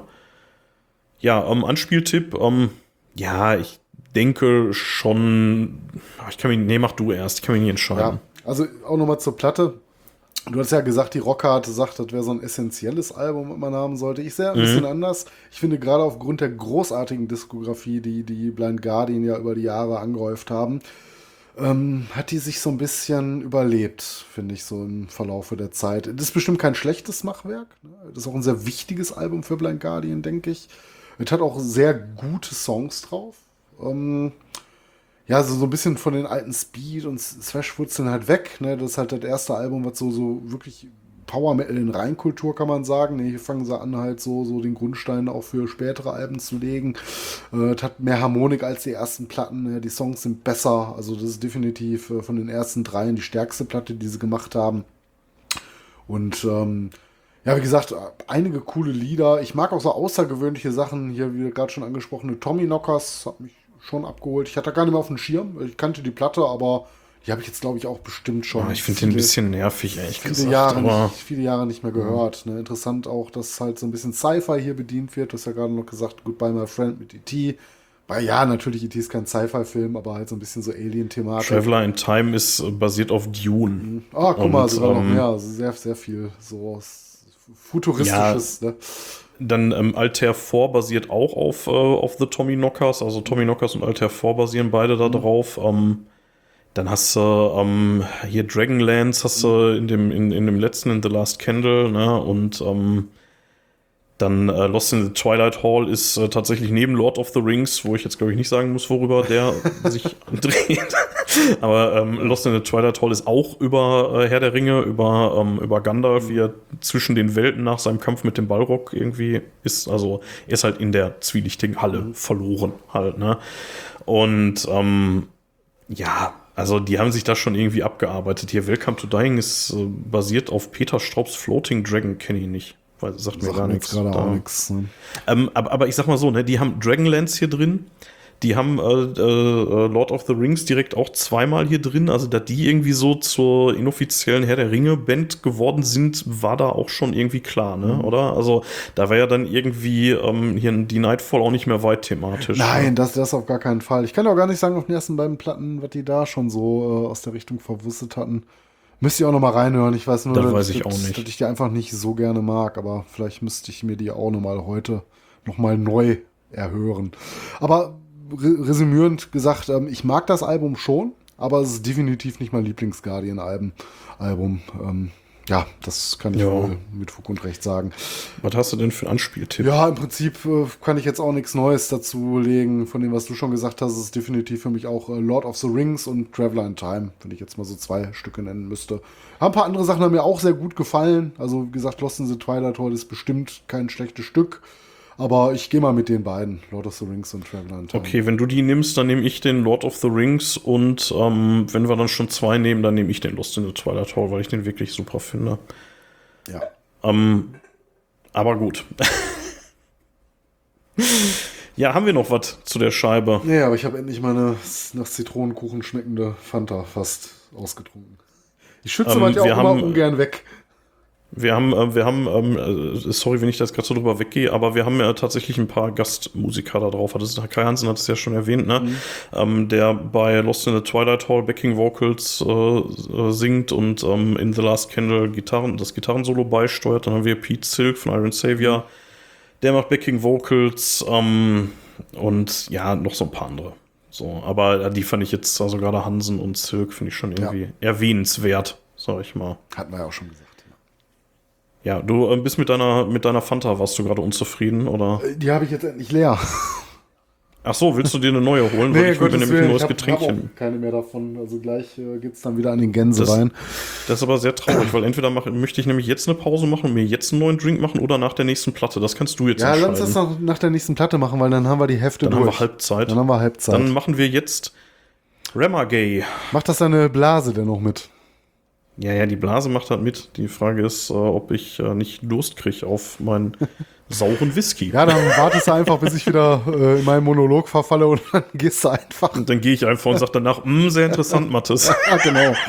dann habe ich ja eine Viertelstunde Zeit. Also wie du es eigentlich immer machst, ne? genau, ich schalte mich stumm und gehe einfach. Gut. Ja, Rama Gay. Nein, äh, lass, uns, lass, uns über, lass uns über Rama Gay, Gamma Ray reden, über die Land of the Free vom 29.05.1995. Wir haben das erste Mal heute eine Rock-Hard-Wertung, nämlich äh, äh, wohlverdiente oder wie auch immer, wahrscheinlich wohlverdiente 9,5 ja. Punkte. Das ähm, ist schon das ist eine heftig, Ansage. Ne? Das ist definitiv eine Ansage. Ja. Ähm, ja, was hast du dazu? Ja, gesagt, wie immer, ein paar kurze Hardfacts. Äh, 89 von äh, Kai Hansen gegründet. Ähm, den kannte man ja vor, vorher schon von Halloween. Also jetzt halt nicht seine, seine erste Band. Über den Ausstieg habe ich ja gerade schon ein bisschen was gesagt hier mit kreativen Differenzen, Überlastungen, persönliche Gründe etc. pp. Ähm, ja, über die Zeit bei Gamma Ray gab es ja immer mal wieder so die ein oder anderen Besetzungswechsel, aber ich denke, es ist nicht falsch zu sagen, dass die Band Kai Hansen ist und Kai Hansen ist die Band. Ne? Da braucht man, glaube ich, nicht groß Ja, das zu ist, ähm, also da was anderes zu behaupten, wäre einfach Quatsch. Genau. Äh, ansonsten ähm, so ein, will ich sagen, Alleinstellungsmerkmal, aber was Gamma Ray äh, vielleicht so in aller Kürze noch auszeichnet gegenüber vielen anderen Power Metal Bands, finde ich, dass sie es immer wieder schaffen, auf ihren Alben regelrechte Hymnen zu komponieren. Ne, du hast manchmal unheimlich komplexe Songs. Ne, nicht immer, die können auch die kurzen Sachen ganz gut, mhm. aber ich finde so, so songwriterisch, ähm, das hat Kai Hansen echt drauf. Ne? Also da findest du nicht viele Bands, die ähm, diesen Komplexitätsgrad in den Songs manchmal mitgehen können äh, und dabei gleichzeitig noch so eingängig und hymnenhaft wirken. Das wollte ich mal so ja, herangestellt ja. haben. Das äh, zeichnet die Band für mich so ein bisschen aus und hebt diese so ein bisschen auch aus diesem ganzen ähm, Pulk hervor. Aber viel mehr habe ich jetzt auch gar nicht zusammengetragen. Gibt natürlich äh, eine etwas längere Geschichte, aber ich glaube, so viele spektakuläre Sachen sind da eigentlich auch nicht passiert. Ein paar erwähnenswerte Sachen vielleicht, aber da könnte man sich dann auch mal vielleicht für eine andere Folge aufheben. Wir wollen ja hier eigentlich über das Album sprechen und das, wie du gerade schon gesagt hast, ist die Land of the Free aus dem Jahre 1995. Genau. Wollen wir wieder mit dem Artwork starten? Oder? Ja, vielleicht noch zwei, drei Sätze zur Platte selber. Ich meine, auch da gibt es jetzt nicht so viel gro groß drüber zu sagen. Das ist halt äh, das vierte Album, was wir ähm, aufgenommen haben. Also so ein bisschen, glaube ich, von den Sachen, die wir heute besprechen, na, ne, abgesehen von Custard später, so doch schon, ich will nicht sagen, ein Spätwerk ist es natürlich nicht, aber es ist halt weder das erste noch das zweite. also es ist ja, Album Nummer ja, vier. Ja. Deswegen weiß ich auch nicht, ob man das so als Durchbruch sehen kann. Allein weil man Kai ja auch schon in der Szene kannte. Der hatte sich vorher schon einen Namen erspielt. Aber ich glaube, mit dem Album hat er dann letztlich auch gezeigt, dass mit Gamma Ray doch schon eine ganz feste Größe in diesem Zirkus Einzug hält und dass die auch auf eine, mit einer Band wie Halloween, seiner alten Band, halt auch auf Augenhöhe spielen können. Ja, weil das Album ist ja direkt instant zum Klassiker mutiert, worüber wir gleich noch reden können, ob zu Recht oder zu Unrecht. Ähm, ja, auch äh, die Wichtigkeit des Albums sieht man doch, glaube ich, heute noch, wenn du dir so Live-Sets anguckst von Gamma Ray. Da sind natürlich Songs hier wie Rebellion, Dreamland, Man on a Mission mhm. oder äh, Titelsong. Ja. Die sind immer noch fester Bestandteil von so ziemlich jedem Live-Set äh, der ganzen Jahre. Und ähm, das unterstreicht vielleicht nur so ein bisschen die Bedeutung der Platte auch im ähm, Band-Kontext. Ja, ja, so viel dazu. Dann lass uns über das Artwork mhm. reden, weil das finde ich nämlich richtig ätzend. Davon gibt es 78 verschiedene Versionen. Ähm ja, ich hatte versucht, mich, glaube ich, so, so auf die, die Ur Urversion weiß ich nicht, aber schon so auf die, die frühere zu fokussieren. Ja, ich, ich versuche es auch mal. Also ich hoffe, wir haben jetzt mhm. die gleiche vor Augen, die ähm, mit dem Yin und Yang in der Mitte. Ja, der Yin und Yang ist da, glaube ich, überall in irgendeiner Form mit bei, ne? Oder gab es irgendwie eine ganz andere Ach, Variante? Scheiße, du hast recht. Ja, erzähl mal, was, okay, was, was, was sehen ich, wir da? Ich, ich beschreibe mal. Also, habe ich gerade schon gesagt, man sieht in der Mitte ein Yin und Yang, was von zwei Händen gehalten wird. Drumherum ähm, ist so ein Wirbel, wo irgendwie so eine Fratze drin ist. Ähm, ja, ein bisschen schwer zu beschreiben, ne? Ähm, das ist alles sehr rot-gelb gehalten, ja, nicht aber nur, dieser Wirbel. Ich muss einmal kurz einhaken, nicht nur eine Fratze, das ist doch tatsächlich das gleiche Gesicht äh, der Kreatur von dem ähm, Walls of Jericho Album von Halloween. Ah, okay. Spaßig. Und ähm, ja, die, die Fresse, die haben die auch auf späteren mhm. Platten dann auch noch immer mal wieder drauf. Ne? Ja, scheint so ein bisschen Kais ne? so Maskottchen zu sein, ja. Ja. Ähm, unten sieht man irgendwie so eine, ja, was ist das? Irgendwie so eine Wüstenlandschaft bei Nacht irgendwie? Ja, ich bin mir auch nicht so. sicher. So, so, sind halt Ruinen, ist das so eine Art Stadt? So, hat ich glaube, das sind Wüsten so Berge oder sowas, aber ich bin mir nicht sicher. Ja, so eine Stadt könnte man da auch sehen, ja. ja. Ähm, auf jeden Fall ähm, im Hintergrund äh, so Nachtwolken, würde ich sagen. Und mhm. ähm, ja, ähm, aber im Zentrum steht schon ganz klar dieses Yin und Yang, mhm. was von diesen Händen gehalten wird. Und da ist dann so eine relativ schöne Landschaft zu sehen, mhm. die ähm, mit so einem Fluss und äh, wie gesagt, alles sehr gelb gehalten, sehr einfarbig so, ne? Mhm. Aber ja, so Wälder, Flüsschen, so ein Tal sieht man da irgendwie im Vögelchen und ja. Das Land of the. Um, genau, und oben drüber sieht man dann halt den, den Bandnamen äh, Gamma Ray und unten drunter dann Land of the Free. Und mhm. ähm, ja, es ist. Ist okay. Es gibt, es gibt andere Versionen, die ähm, mir noch ein bisschen besser gefallen als diese Urversion, aber ja, auch die ist jetzt nicht so. Also wir nehmen an, dass es die Urversion ist, so, aber da haben wir uns zumindest, glaube ich, für, ja. für, die gleiche Variante entschieden. Ja. Ähm, aber ja, also ich muss sagen, also Gamma Ray mag ich nicht für ihre Artworks. Das muss ich leider sagen. Also. Ja, wobei ich sagen muss, was mir sehr gut gefallen hat, äh, vielleicht auch ein bisschen überladen, aber von der Land of the Free Part 2, das fand ich ziemlich geil. Mhm. Das haben die doch irgendwann super spät erst nachgeschoben. Ja, oder? die Partout, die ist von 2.9, ich, ich weiß es nicht, 2.10. Vielleicht noch ah, okay. etwas älter, aber so um den Dreh rum. Ich habe es jetzt ja. gerade nicht parat. Aber ich guck mal kurz. Ja, ähm, genau, ähm, noch ein bisschen Hardfacts. 29. Mai 95 hatte ich gesagt. Äh, wir haben tatsächlich eine Länge ähm, von 56 Minuten 43 Sekunden. Jetzt bin ich mir allerdings nicht ganz sicher, ob da nicht die ganzen Bonus und was weiß ich nicht, ja. Nachreleases da auch noch drauf also, sind. Also ich habe die Platte, nee, also die Platte inklusive After, ähm, Afterlife äh, geht äh, 56 Minuten. Ah, okay, also tatsächlich die Urversion. Okay. Ja, die ist relativ lang, die ähm, Platte, also auch ohne das ganze ja. Bonusgedöns. Ne? Ja, das ist schon echt brutal lang. Wenn, vor allem, wenn man dann überlegt, dass da irgendwie noch eine Bonusdisk mit 38 mhm. Minuten dazukommt und dann nochmal eine, noch, noch mal drei Bonustracks, die auch nochmal äh, äh, knapp 15 Minuten auf, äh, auf ja. Waage bringen. Also schon, schon, brutal viel. Ja. ja. Nur, nur der Korrektheit um, halber, ich habe mal nachgeguckt, die Land of the Free Part 2 ist von 2007. Oh, das ist ja gar nicht mal so neu. Ja, gefühlt schon, aber das ist halt auch mal irgendwie sehr lange her.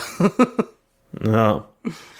Ja, lass uns über die Musik reden. Ähm, da, das, äh, da wir allein in der Urversion hier schon mhm. oder in, in, der, in, der, ja, in der eigentlichen Variante schon über 13 Titel reden, spare ich mir mhm. diesmal die alle einzeln vorzulesen. Ja. Ähm, wir steigen nur mit Rebellion in Dreamland mit einem fast neunminütigen mhm. Song ein, was ich echt mutig finde. Ja. Ähm, dann ähm, Afterlife hattest du ja vorhin, ähm, äh, beziehungsweise nicht du, sondern wir hatten ja schon über den äh, Ingo Schwichtenberg mhm. gesprochen, den äh, Drummer von äh, Halloween, äh, der sich äh, das Leben genommen hatte. Und das war halt auch nicht lange bevor das Album hier rauskam. Und ähm, der, ähm, ja, dem ist der letzte Song, der Afterlife, ist dem gewidmet, tatsächlich hier mhm. drauf. Ja, 93 ähm, hat er sich von der S-Bahn geworfen. Genau, also zwei Jahre vor Erscheinen. Also die haben aufgenommen zwischen November 94 und Januar 95, mhm. also war das alles noch nicht so lange her. Ne? Ja. Ähm, ja, ansonsten zur Musik. Ja, Land of the Free, der Titelsong ist natürlich großartig. Uh, Time to Break Free ist gigantisch. Uh, Man on a Mission, also eigentlich kann ich jetzt auch die ganze Platte wieder vorlesen und überall sagen, ist super geil. Ähm, überspringen wir das, ähm, komme ich direkt zu meinem Anspieltipp. Ich glaube, ah, nehme ich mal was Außergewöhnliches. Ich nehme Gods of Deliverance. Okay. Ja gut, warum nicht? Den, ne? Ja, ist jetzt vielleicht nicht so die allererste Wahl. Also mhm. wahrscheinlich ist Time to Break Free oder so, wäre da möglicherweise oder, oder halt eben der Titeltrack. Ja, das ist eine sehr geile ja, nee, Platte. Nee, ne? der, kann, der kann ich nicht machen. Ich nehme den Titeltrack, okay. Land of the Free. Der ist genial. Ja. Ist einfach super. Jetzt kommst du. Ja, also den Anspieltipp nehme ich direkt äh, vorweg, weil mit Rebellion in Dreamland ähm, reden wir über einen meiner absoluten Lieblingstracks vom Gamma Ray ever. Also von daher oh, ist das auch nicht verwunderlich, dass das auch so mit meine Lieblingsplatte von denen ist. Ähm, ich hatte die jetzt auch schon wieder eine Weile nicht gehört und als ich angefangen habe, die Platte zu hören und dann der Rebellion durch war, hatte ich schon fast wieder den Eindruck, als dann Fairy Tale kam, den ich ja schon fast so ein bisschen ironisch sehe, ob seiner Kürze, ähm, dass mir die Platte schon fast so ein bisschen auf den Sack geht, aber dann mit Track 4, ne, ändert sich das dann nochmal ganz schnell und du merkst halt, wie abwechslungsreich die ganze Scheibe an sich doch ist, ne, und wie du auch gerade schon erwähnt hast, Land of the Free Titelsong, absolut gelungen. Ne, ähm, also ich merke immer wieder, wenn ich die Platte mal nach einiger Zeit wieder rauskrame, dass ich die doch immer wieder von Zeit zu Zeit so ein bisschen unterschätze. Ne, das ist eigentlich eine ziemlich, ziemlich gute Scheibe und ähm, zählt auch zu Recht zu den ganz großen Klassikern in dem Genre, würde ich sagen. Ähm, definitiv Pflichtlektüre für alle, die äh, den Bereich ja, Metal mögen. Ja. Also so, sollte man haben, sollte man hören. Da ist definitiv ein Stück Geschichte mit drin.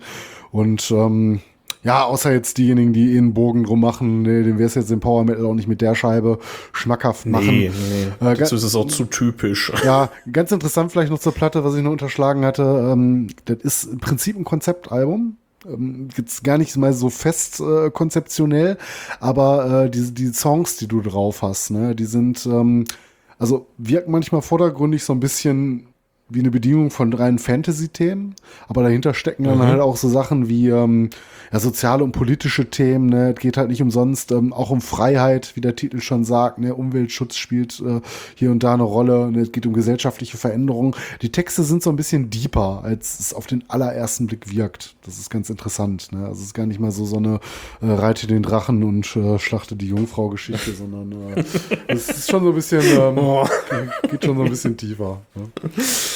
Ja, gut, ähm, ich meine, ist ganz interessant, weil ähm, gerade ähm, ähm, Gamma Ray ja so ein bisschen Pate für dieses Verlachen als Happy Metal stehen. Ne? Also ja, sicherlich ja haben so hier und da auch mal ihre ihre Späße gemacht, ne? Und ähm, auch die Shows sind alles andere als langweilig. Aber, ja, Kai ähm, Hansen gilt ja auch so als so ein, ja, ja so, der, so definitiv, der definitiv keinen Stock im Arsch. Ne? Aber wie gesagt, ähm, ja. textlich kann es auch mal ein bisschen tiefer gehen und ähm, auch mal ein, ja, kann sich auch mal ein bisschen mit den Lyrics auseinandersetzen, macht auch Spaß. Äh, ja, gute Scheibe, Pflichtlektüre und äh, wie schon gesagt, mein absoluter Anspieltipp und mein Lieblingssong von Gamma Ray Rebellion in Dreamland. Ja, der ist nicht schlecht, aber ich finde den mit neun Minuten, also ich finde es halt auch mutig, den an die erste Stelle zu setzen. Ja, da muss ich ja schon sagen. Ja. aber ist halt um, sehr ähm, geil. Ich, ich habe nochmal hab noch zwei, drei Nachsätze kurz zu ähm, Gamma Ray, weil das ist so eine Band, die ähm, ich kenne da gefühlt irgendwie alles von und auch schon immer. Und dann habe ich mir mal meinen Plattenschrank angeguckt und eine CD gefunden. Ja, ich weiß sogar, welche du um, hast. Die Powerplant, ne? Genau, mhm. und ähm, tatsächlich muss ich sagen, dass die mir noch eine ganze Ecke besser gefällt Ach, als du? die. Also mich hast du damals, also äh, als du mir mal deine Sammlung da zum Durchhören gegeben hast, äh, mit der mit der Heavy Metal Universe von, Power, von der Powerplant bekommen. Genau. Also der Song ist natürlich absolut genial, Heavy Metal Universe, aber du hast halt auch Send Me a Sign, absoluten ja, Klassiker da drauf. Ne? Keine ne? Frage. Anywhere in the Galaxy, also, also Land of the äh, ich meine, über die wollen wir jetzt nicht groß reden, aber. Das ist nicht ne? der einzige Klassiker, den die geschrieben haben, da muss man ganz klar sagen. Ne? Das ist vielleicht eine ihrer die, besten um, Platten, aber die haben auch noch einige andere gute gemacht. Die haben irgendwie vor, oh, ich weiß nicht, das ist noch nicht lange her, ein paar Jahre erst, ähm, haben die so eine Akustik-Best-of rausgebracht. Ich weiß nicht, wie die heißt. Oh, da fraßen die ist, ähm, ja. die ist richtig geil. Die ist richtig, richtig gut. Mhm. Die, ähm, ach, ich, ich weiß es nicht mehr. Irgendwie 30 Years of Amazing Awesome, denn es scheint irgendwie live zu sein. Ach, ich weiß es nicht, ey, keine Ahnung. Ähm, das, nee. Die, die, die ist auf jeden Fall cool. Also die kann man sich echt geben. Da sind so die, die ganzen Songs von denen, die, die ganzen Klassiker sind da so in, in Akustik-Version drauf. Mhm. Und ähm, das macht richtig Spaß, das zu hören. Normalerweise bin ich nicht dafür, die Songs irgendwie so akustisch zu bringen und, oder unplugged in dem Fall. Aber das ist wirklich cool. Das geht wirklich klar. Ja, ähm, du, du googelst gerade wieder heimlich, ne? Ja, ich wollte gerade gucken, wie das Album heißt, aber ich finde es jetzt gerade auch nicht. Also, ne, keine Ahnung. Muss ich okay, nochmal ähm, gucken. Auf, auf dieser ist, also das ist auch ein bisschen doof, ne? Wir sind, wir sind ja immer, ähm, wir sind ja immer so dieser abhängig, ne, bei, bei vielen Sachen und ähm, da findest du ähm, praktisch gar nichts. So, von den. Oh, ich sehe hier gerade um, ähm, Skeletons and Majesties, uh, The Mini-Album heißt das. Um, ähm, nicht, dass ich gerade voll den Quatsch erzählt habe und da irgendwie gar nicht uh, nur, nur Akustik-Live-Versionen drauf sind. Vielleicht war doch so ein äh, Mischmasch, äh, ich weiß es jetzt nicht. So. Es sind tatsächlich nur sieben Tracks. Rebellion in Dreamland ist in der Karaoke-Version da drauf. Aber ich, ich, ich glaube, ich liege nicht ganz daneben. Ich glaube, die haben die, ähm, die hier Send Me a Sign oder das ganze Zeug haben die als. Nee, Quatsch. Ich erzähle auch Blödsinn. Ich meine, die, ähm, Lass es einfach. Halt jetzt einfach die Fresse. ich habe keine Ahnung. Ich glaube, ich meinte, die ist jetzt auch egal. wir sagen, du lässt es und wir verabschieden uns mal kurz in die Pause. ja, alles klar. Bis in ein paar Minuten. Jo. Ja, dann sind wir wieder zurück nach einer kleinen Pause. Ich habe mir ein frisches Getränk geholt. Dreimal darfst du raten, was. Ja, ich sag mal so, es ist kein Wasser. ja, ich bin hier nur mit Gänsewein am Start. Ja, ich habe hier auch noch ein Wasser stehen, so Alibi-mäßig, aber ich weiß nicht, kippe ich gleich in eine Blumen oder für morgen für die Arbeit oder so, keine Ahnung. Ähm, ja, wir waren äh, gerade bei Gamma Ray Land of the Free. Ähm, mhm. Ja, jetzt, äh, das war jetzt die erste Liga, oder? Im deutschen Power Metal. Ja, Zumindest für das, worüber wir heute gesehen, reden. aber wenn ich so darüber reden müsste, welche Alben mir denn äh, von unseren Durchläufen hier am besten gefallen haben, kommen wir jetzt eigentlich erst zu meinen wirklichen Highlights fast. Oh. Ja, dann lass doch mal weitermachen mit Edguy, wobei das ist, das ist die erste Liga auch noch. Ich, ich erzähle Quatsch. Ähm, also, ähm, wir wollen jetzt reden über Edguy Theater of Salvation vom 25. Mhm. Januar 1999 und ja, natürlich ist das erste Liga. Blödsinn. Ja. Kann, ähm, kann man, glaube ich. Rockhard hat 9,0 Punkte vergeben. Mhm. Ähm, ja. Mehr habe ich nicht. Gut. Jetzt bist du dran. Ja, dann äh, mal wieder die schlau wie stumpfe Brille aufgesetzt. Äh, gegründet 1992 in Fulda in Hessen. Ähm, ja, das äh, Line-Up eigentlich mal weitestgehend stabil gewesen. Ähm, am Schlagzeug 99 äh, Felix Bonke neu dazugekommen. Der ersetzte Dominik Storch, ähm, der vorher in der Band gewesen ist. Äh, ansonsten ist die Band eigentlich vom Line-Up eher eigentlich auch bis heute stabil, kann man sagen. Es gab da noch eine kleine Neuerung bei dem Album. Ähm, Tobias Exel stößt am Bass dazu. Vorher hatte äh, Tobias Sammet halt die Bassspuren ähm, selber eingespielt. Ich weiß gar nicht, wie er es live gemacht hat, aber ähm. gesungen und Bass gespielt hat. Aber auf dem äh, Vorgängeralbum der Vain Glory Opera hatte äh, Tobi halt ähm, die Bassspuren. Meinst du denn, gespielt. dass es die noch gibt, wo du gerade vom stabilen ja, redest? Also, soweit ich weiß, haben die sich nicht offiziell aufgelöst. Ich weiß jetzt nicht, was die anderen Musiker so in ihrer Zeit machen, wenn Tobi halt dauerhaft mit äh, Aventasia unterwegs ist. Ähm, ja, wahrscheinlich werden, ich nehme mal an, mal so viele Platten verkauft. Ja, ja, ich nehme mal an, die werden normalen Jobs nachgehen, größtenteils. Mir ist jetzt zumindest nichts Gegenteiliges bekannt. Ähm, ich denke mal, vielleicht sehen wir noch mal was von denen, aber aufgelöst haben sich nicht. Aber man kann ganz klar sagen, Fokus mhm. von Tobias äh, liegt natürlich auf äh, Aventasia. Ne? Schade. Ja, ja gut, ich meine, wer will es ihm verdenken? Nein, ja. das äh, ist nicht verwerflich oder so, aber ich hätte mal wieder Bock auf ein Edguy-Konzert oder die mal wieder auf ein, äh, auf ein Festival zu sehen. Also, finde ich schon cool. Also, das letzte Studioalbum von denen ist auch von 2014, ne? Schon sehr lange her. Also, das ist schon echt krass, ne? Ja. Ja, schade, ey. Ja. Schade, schade. Ähm, Aber so ist es. Ja, genau. Ähm, warum haben wir uns für dieses Album entschieden? Ich muss ja sagen, mein Lieblingsalbum von. Weiß ich nicht, du hast gesagt, ich soll mir das anhören. ja, genau. Ein kleiner Diktator gespielt. ähm, ja, mein Lieblingsalbum wäre, glaube ich, eigentlich die Mandrake gewesen. Also ich weiß es nicht, die haben viele. Also der Klassiker, ne? Viele, ja, denen. allein schon wegen dem starken Titelsong. Aber ähm, ich finde dieses Album hier sehr, sehr wichtig, äh, weil ich glaube, dass, ähm, ja, oder vielleicht noch kurz vorweg gesagt, äh, ich glaube, den richtig großen Durchbruch äh, ähm, mit Edguy selber, dass sie so in diese nächste Liga auch aufgestiegen sind, neben Tobis Bekanntheit mit Avantasia, aber mit den ersten Alben, ja gut, hat er sich noch eine etwas größere Bekanntheit erspielt, aber da kam ja erst dann kurz danach. Ne? Aber ich glaube, mit der Hellfire Club 2004 und auf der Tour war ich auch äh, von Ed Guy, da haben sie, mhm. äh, glaube ich, da haben sie so richtig den, den großen Sprung dann hinbekommen, ne, dass sie auch noch größerem Publikum bekannt wurden. Aber allein schon die Rockhard-Wertung 9,0 für die Theater, Theater of Salvation sagt ja schon einiges aus. Ähm, ich denke, das ist ein sehr wichtiges Album, weil die hier nochmal im Vergleich zur Vain Glory Opera äh, auch songwriterisch nochmal gewachsen sind. Die sind letztlich hier das erste Mal in ihrer auch heute noch ähm, aktuellen Komplettbesetzung tätig, mit Felix an den Drums und Tobias Axel dann als äh, separaten Bassisten auf der Bühne. Und nicht nur auf der Bühne, auch die äh, Alben hat er dann, die künftigen dann mit eingespielt. Und ähm, vielleicht noch als interessanter Side-Fact, äh, weißt du, wo der Name Edgar herkommt, warum die Band so heißt, wie sie heißt? Selbstverständlich von irgendeinem Lehrer ja, von genau, denen, der richtig. irgendwie Edgar hieß so, oder zumindest so. Zumindest ist das ne? die Version der Geschichte, die ich kenne. Das ist eine Verballhornung des Namens eines alten Lehrers, den die wohl hatten. Ich weiß gar nicht, welche von den Jungs jetzt früher zusammen zur Schule gegangen sind, aber der Lehrer hieß wohl, glaube ich. War das nicht eine Schülerband? Es gibt doch so ganz frühe hm. Demos von denen, wo man ähm, wo, wo die dann auch noch irgendwie Zeug kamen ja. und so richtigen Unsinn irgendwie spielen, wie das Reh springt hoch, das Reh springt weit. Draus hervor, ja, ja. Das hat ja Zeit. Kann durchaus also, hervorgegangen richtig, sein. Ja. Ich meine ja, ich meine, das war eine Schülerband. Ja, durchaus möglich. Wird ja passen, auch mit dem Namen von dem Lehrer.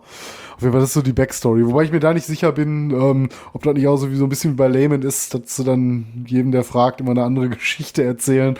Ja. Aber ähm, nee, ich glaube, hier, hier trifft das schon. Gerade wenn die damals schon unter dem Namen als Schülerband aktiv waren, dann wird das wohl die Verballhornung des Lehrernamens gewesen sein. Ja, ansonsten passt ja auch so ein bisschen zu Ed Guy. Ähm, Im Gegensatz zu vielen anderen Power Metal Bands sind ja auch sehr oft ironisch und so ein bisschen auf diese humorvolle Schiene unterwegs. Nicht nur, aber die haben schon so einige Sachen gemacht. Ähm, ja gut, ob es dann den eigenen Humor trifft, ist eine andere Sache, aber die nehmen sich auch mal ganz gerne nicht zu ernst und nicht umsonst ist der Joker auch so ein bisschen das Bandmaskottchen von denen. Ja, also ähm, ich meine, wir hatten ja hier schon mal äh, die, die Geschichte wahrscheinlich schon mehrfach erzählt, wie sie auf dem Wacken 2007 mhm. oder wann Mit oder, dem oder Heli, ne? oder so mit dem Heli da gelandet ja, sind. Vor drei ähm, Folgen, sicherlich ja, auch Wackenvoll. ja, das, das, war irgendwie auch ein, ein Stunt wahrscheinlich. so. Äh, dann haben sie ähm, in der Rockhard irgendwann mal so ähm, um 2005, 6 rum mal irgendwie einen, ähm, da hatten die ein Cover mit so einer barbusigen Frau, wo Tobias Sammet irgendwie dahinter steht. Hat nie eine Titelstory tatsächlich. Kannst du dich da noch dran erinnern? Oh, dunkel. Das, das war ein ziemlicher Skandal. ja, ähm, ja, also die, die nehmen sich nicht ganz ernst, das stimmt schon. Ähm, wobei das halt auch nur so auf die, die Band an sich äh, zutrifft. Ne? Ähm, der ist doch mal, haben wir den nicht mal irgendwie in Frankreich gesehen, wo der von der Bühne geflogen ist? Der Summit? Ja. Wir, haben die, wir haben die doch in Frankreich gesehen. Ja, haben die aber mit Edgar auch gespielt. Also Edgar haben mit wir gespielt. Das war nicht oh, Avantasia, ne? Das war auf jeden Fall Edgar. Ja. Und sicher. da ist der, ähm, der Summit irgendwie von der Bühne geflogen, hat den Gig noch zu Ende gespielt und hatte sich da wohl auch wirklich echt wehgetan. Also das war wohl nicht nur so ein, ähm, Das war wohl nicht nur eine Zerrung, das war wohl schon ein bisschen mehr. ähm, egal. Ähm, sollen wir zum Album kommen? Ja, vielmehr könnte ich jetzt auch ähm, also zur Musik oder zum Cover gleich erstmal. Ähm, ja, ja genau. aber an Hardfacts habe ich jetzt gar nicht, eigentlich auch gar nichts mehr. Ne? Ist das vierte Studioalbum und vielleicht noch erwähnenswert wäre, es war Platz 50 in den schwedischen Albumcharts. Aber mehr kann ich jetzt. Wow. Ähm, 63 Minuten 18. Das ist schon lang. Das ist ein relativ langes Album, ja. Das ist ja. Äh, keine kurze Nummer. Komm, lass uns über das Artwork reden. Du fängst an diesmal. Ja. Tatsächlich kann man auch gar nicht so viel über das Artwork sagen. Das sieht ganz okay aus, ne? Das ist vorwiegend so in Gold und Rot gehalten. Ja, es ist halt so, so, so goldene Rundbögen im Fokus. Und dann ist da diese goldene Engelstatue, die irgendwie so einen Dämon niederringt. Geht da so ein bisschen um das Thema Salvation, Erlösung. Ich, ich, will nicht mhm. sagen, dass sie sich da bewusst christlicher Thematiken bedient haben, aber zumindest diesen Deckmantel zieht man sich ja an und ähm, ja, viel mehr siehst du halt auf dem Cover auch nicht. Ne? Das sticht so ein bisschen hervor durch die Goldfarbe, finde ich, gerade im Verbund mit dem Rot. Das ist schon sehr blickfangend. Aber ähm, ich, auch wenn du es dir näher betrachtest, das gibt gar nicht so viel her. Ich meine, das ist okay, ich also, finde es nicht scheiße, aber da kannst du nicht zum Beispiel wie bei diesem Blind Guardian Cover so eine Stunde drin versinken und noch so tausend Details drin ausmachen. Das wirkt so ein bisschen wie so eine, ja, sag ich mal, so am Computer generiert. Wahrscheinlich wird es vorgezeichnet gewesen sein, ob der Zeit, aber ähm, ich, ich finde, ich verliere mich da nicht so drin. Tatsächlich ähm, wirkt es schon sehr steril. Ne? Ja. Ähm, also ähm, man sieht, du hast die Rundbögen, die vor im Vordergrund sind. Dahinter ist so ein Gemäuer, wo mhm. aber irgendwie auch Licht durch die Mauerritzen dringt. Dann sieht man hinten nochmal so Rundbögen, aber ohne Mauern äh, einen roten Himmel darüber, irgendwie so einen angedeuteten Wald oder irgendwie sowas im Hintergrund. Und ähm, spannend ist aber die, ähm, diese Engelstatue, die da irgendwie so ein Dämon, Drachen, whatever Viech äh, irgendwie mhm. niederringt, das erinnert her so ein bisschen an, an, an Michael Gabriel mhm. irgendwie so. Ja, ja. Ne? Und ähm, das sind ganz offensichtlich Statuen, weil die auf offenem Sockel ja. stehen und das Ganze steht auf, ähm, ja, auf so einem schwarzen Marmor und der ist extrem poliert. Ne? Also der, der glänzt so, dass die Statuen sich darin spiegeln oder die Statue sich darin spiegelt auch. Und ähm, das gibt dem Ganzen so einen extrem künstlichen, sterilen Anstrich, mhm. finde ich. Also ähm, Theater wirkt da schon ganz gut. Also es sieht sehr theatralisch aus. Ich finde, das wirkt irgendwie so ein bisschen wie so eine Szene von so aus so einem Brettspiel oder sowas. Irgendwie so, so ganz schwer zu beschreiben, als wäre das irgendwie so eine Spielfigur, die da irgendwie so über diesen polierten Boden da irgendwie geschoben wird. Ja, ich hatte was so ein bisschen, dadurch, dass es so glatt und eben ist, so ein bisschen was vom Spielbrett, ja. ne? Ja. Genau, und dann, und dann eben mit diesem Titel Theater of Salvation. Ich würde mal vermuten, dass das eben dieses theatralische ausdrücken soll, ne? Ähm, aber ja, es ist nicht, es ist nicht besonders gut muss man leider sagen. Aber es ist auch nicht besonders schlecht. Ich finde, das geht schon klar. Nein, es ist, es ist einfach ein bisschen egal, wenn man mhm. ehrlich ist. Ja. Es ist okay, kann man machen, aber also es ist nicht peinlich oder so, aber es ist jetzt auch kein Meisterwerk. Ja, gehe ich mit. Ja, zur Platte, ja, dann, zur Musik. Was sagen wir? Genau. Ähm, genau. Ja, hatte ich gerade schon gesagt, ne? Also 6318, ähm, ja, zur Musik. Ähm, ja, wir haben Intro, ne? The Healing Vision, mhm. eine Minute elf, geht klar. Babylon danach, Babylon, mhm, Babylon, Babylon, keine Ahnung. Ähm, auch ein ziemlicher Bandklassiker, zumindest in der mhm. Zeit damals. Zumindest haben sie den im Live-Set gehabt. Äh, wie man, äh, übrigens, äh, Burning Down the Opera, eine ganz große Empfehlung. Mhm. Live-Album oh, kam ein paar Jahre später. Erste, glaube ich, die erste ja, Platte, ist, die ich mir von Edgar gekauft hatte. Das Live-Album. Ja, die ist, richtig, die ist richtig geil. Da haben auch äh, auf der zweiten CD sind irgendwie, ist auch noch ein bisschen, ja, Avantasia, also der, der Avantasia-Song Avantasia mhm. ist da noch gecovert drauf und ähm, äh, gecovert ist, ja, ja. also den spielen die da.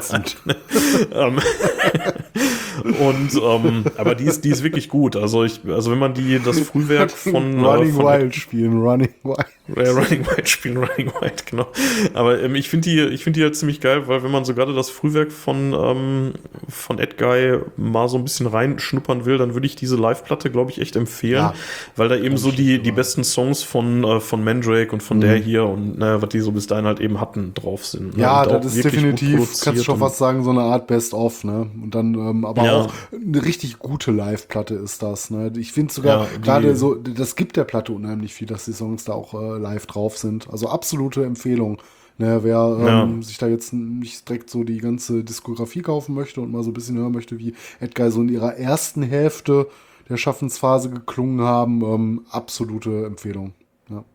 Ja. Ich meine, die natürlich hat man dann die die späteren Sachen nicht, die wo auch wirklich noch noch gute Klamotten mhm. gekommen sind, aber ja, egal. Ähm, weiter zur Musik. Ähm, muss ich die jetzt wieder alle vorlesen? Nein. Nee, ne? Ähm, also ich finde, ähm, also mein persönliches Highlight da drauf ist sicherlich äh, Land of the Miracle. Mhm.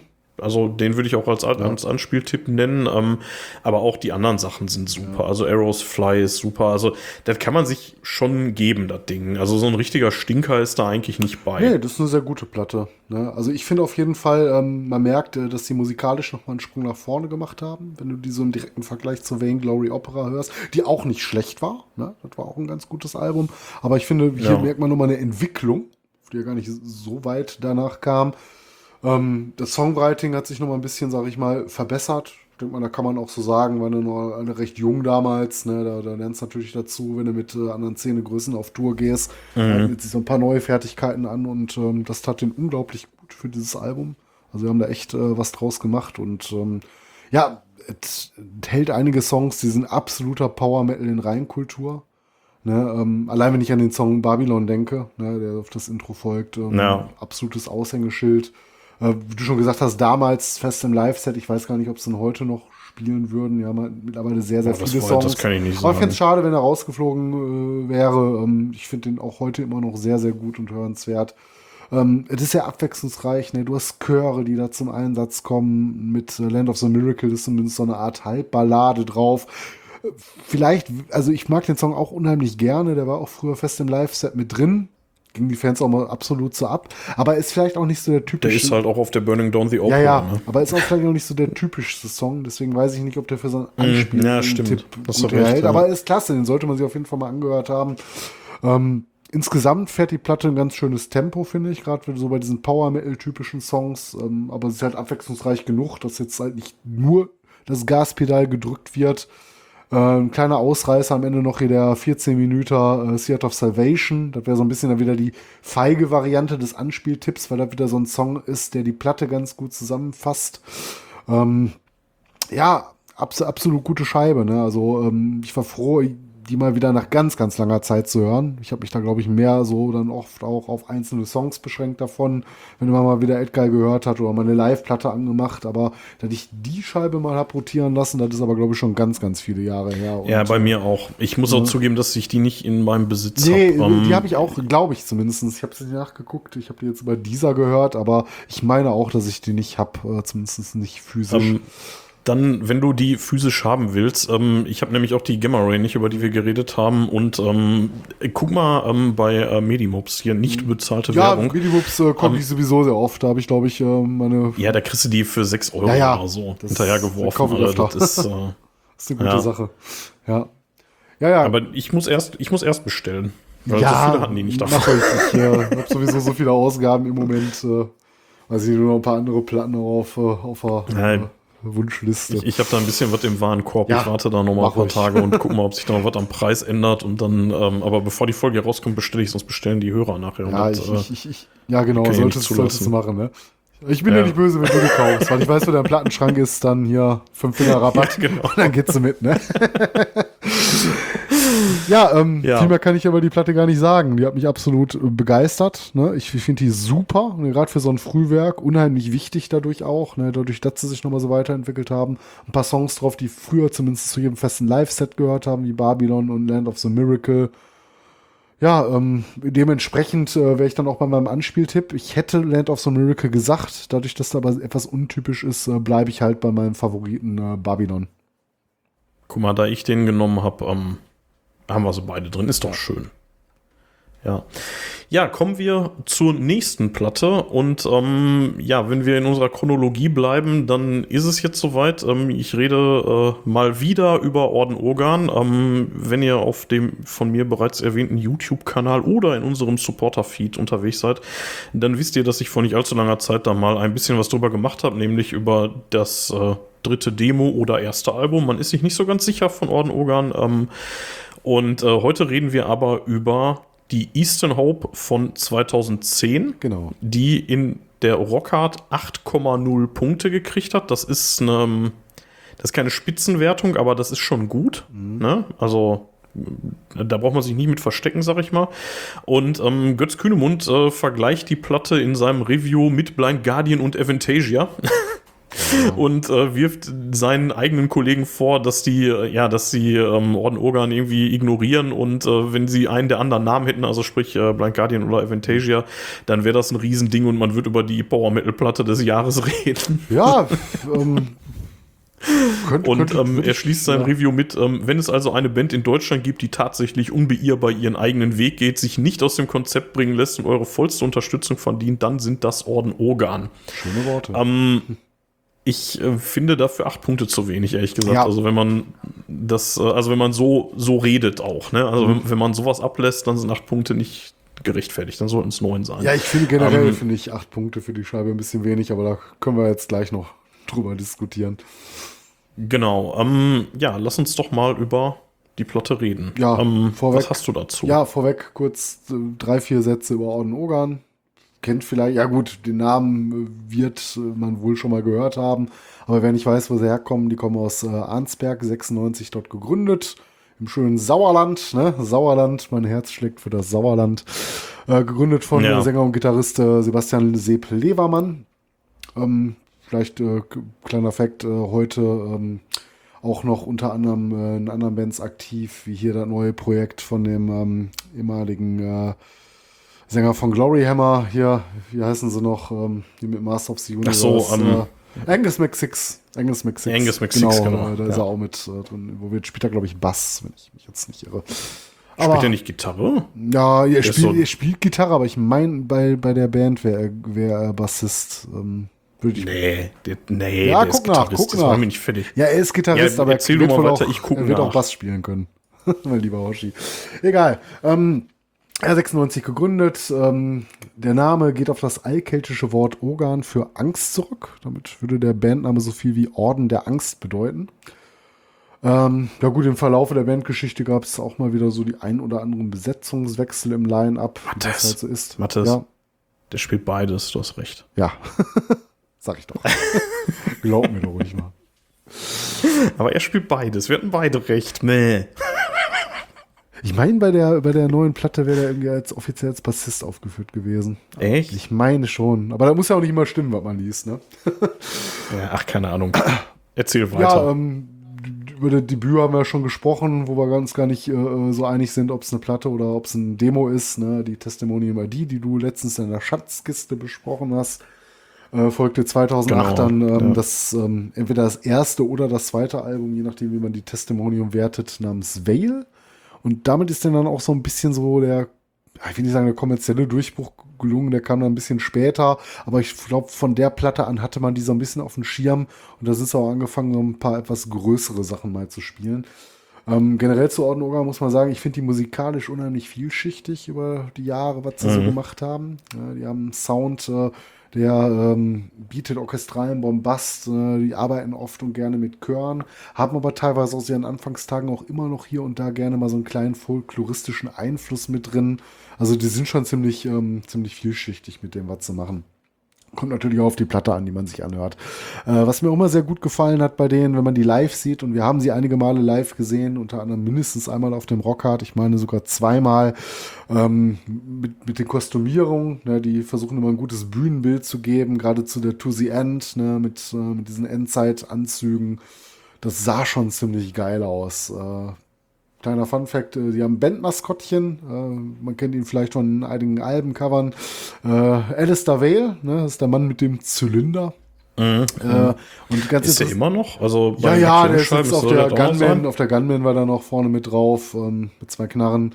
Also scheint wohl immer noch bis heute einfach das feste Maskottchen zu sein. Wobei früher die ersten Platten, das ist ja ganz interessant, äh, gerade die Vale und die Eastern Hope, die wir jetzt gleich kurz besprechen werden, ähm, das sind ja so eine Art Konzeptplatten, wo ja die Geschichte von dem Alistair Vale erzählt wird. Und wenn ich mich recht entsinne, mhm, interessanterweise genau. rückwärts. Ich glaube, auf der Vale ist er quasi in seiner ja, so ein bisschen seiner Endzeit, ne, hat er den Herbst hinter sich und blickt, glaube ich, als Imperator oder sowas auf sein Reich zurück Und in der Eastern Hope wird da, glaube ich, so ein bisschen so die, die Backstory dann erläutert. Aber ich habe. Ich dachte, die To the End würde auch noch zu dem Zyklus zählen. Ja, interessanterweise nicht ganz. Ähm, also auch schon. Äh, Gerade so, wenn man sich die Videos anguckt, hat man doch den Verdacht, dass die Geschichte da noch irgendwie weitergeht oder noch vielleicht den, den äh, Prolog bildet.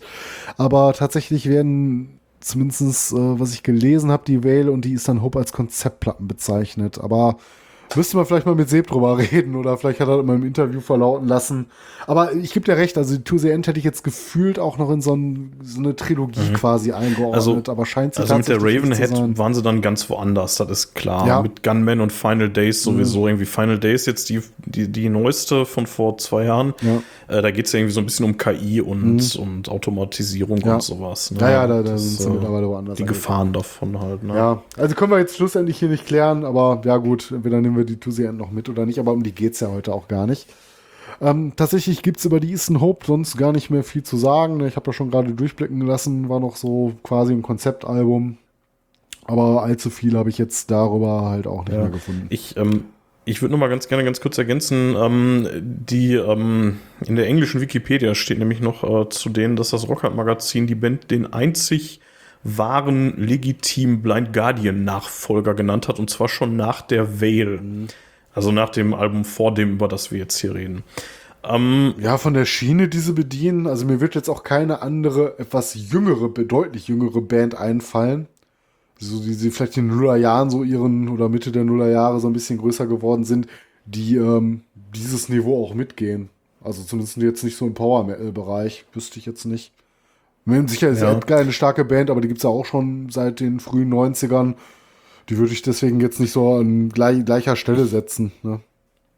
Ich würde, also ich hätte vor ein paar Jahren hätte ich gesagt, Edgar ist die deutlich bekanntere und erfolgreichere Power Metal Band. Ich bin mir da nicht mehr nee, sicher. Heute nicht mehr, aber wie also, gesagt, die würde ich jetzt eher so, ich meine, die sind ja, glaube ich, näher an Guardian als an Orden Organ dran von ihrer Gründungsphase her, ne? Deswegen, wenn man so junge ja, Bands betrachtet, ist die Aussage nicht so ganz falsch, glaube ich. Also junge Bands in Anführungsstrichen, die gibt es jetzt auch schon eine ganze Weile. Wir sind halt ja, in 2023 mittlerweile. Ja. Ähm, okay, ähm, also zu, äh, zur Platte. Ähm, wir haben äh, zwei nennenswerte Gastmusiker da drauf, nämlich äh, einmal Tomen Stauch von Blind Guardian, mhm. den Drummer, ne? in uh, Nothing Remains und wir haben Mike Moti, ähm, auch mhm. Ruhe in Frieden, ja. vor nicht allzu langer Zeit ja, vor ein paar Wochen erst, ähm, ne? Ja, ja, gerade erst.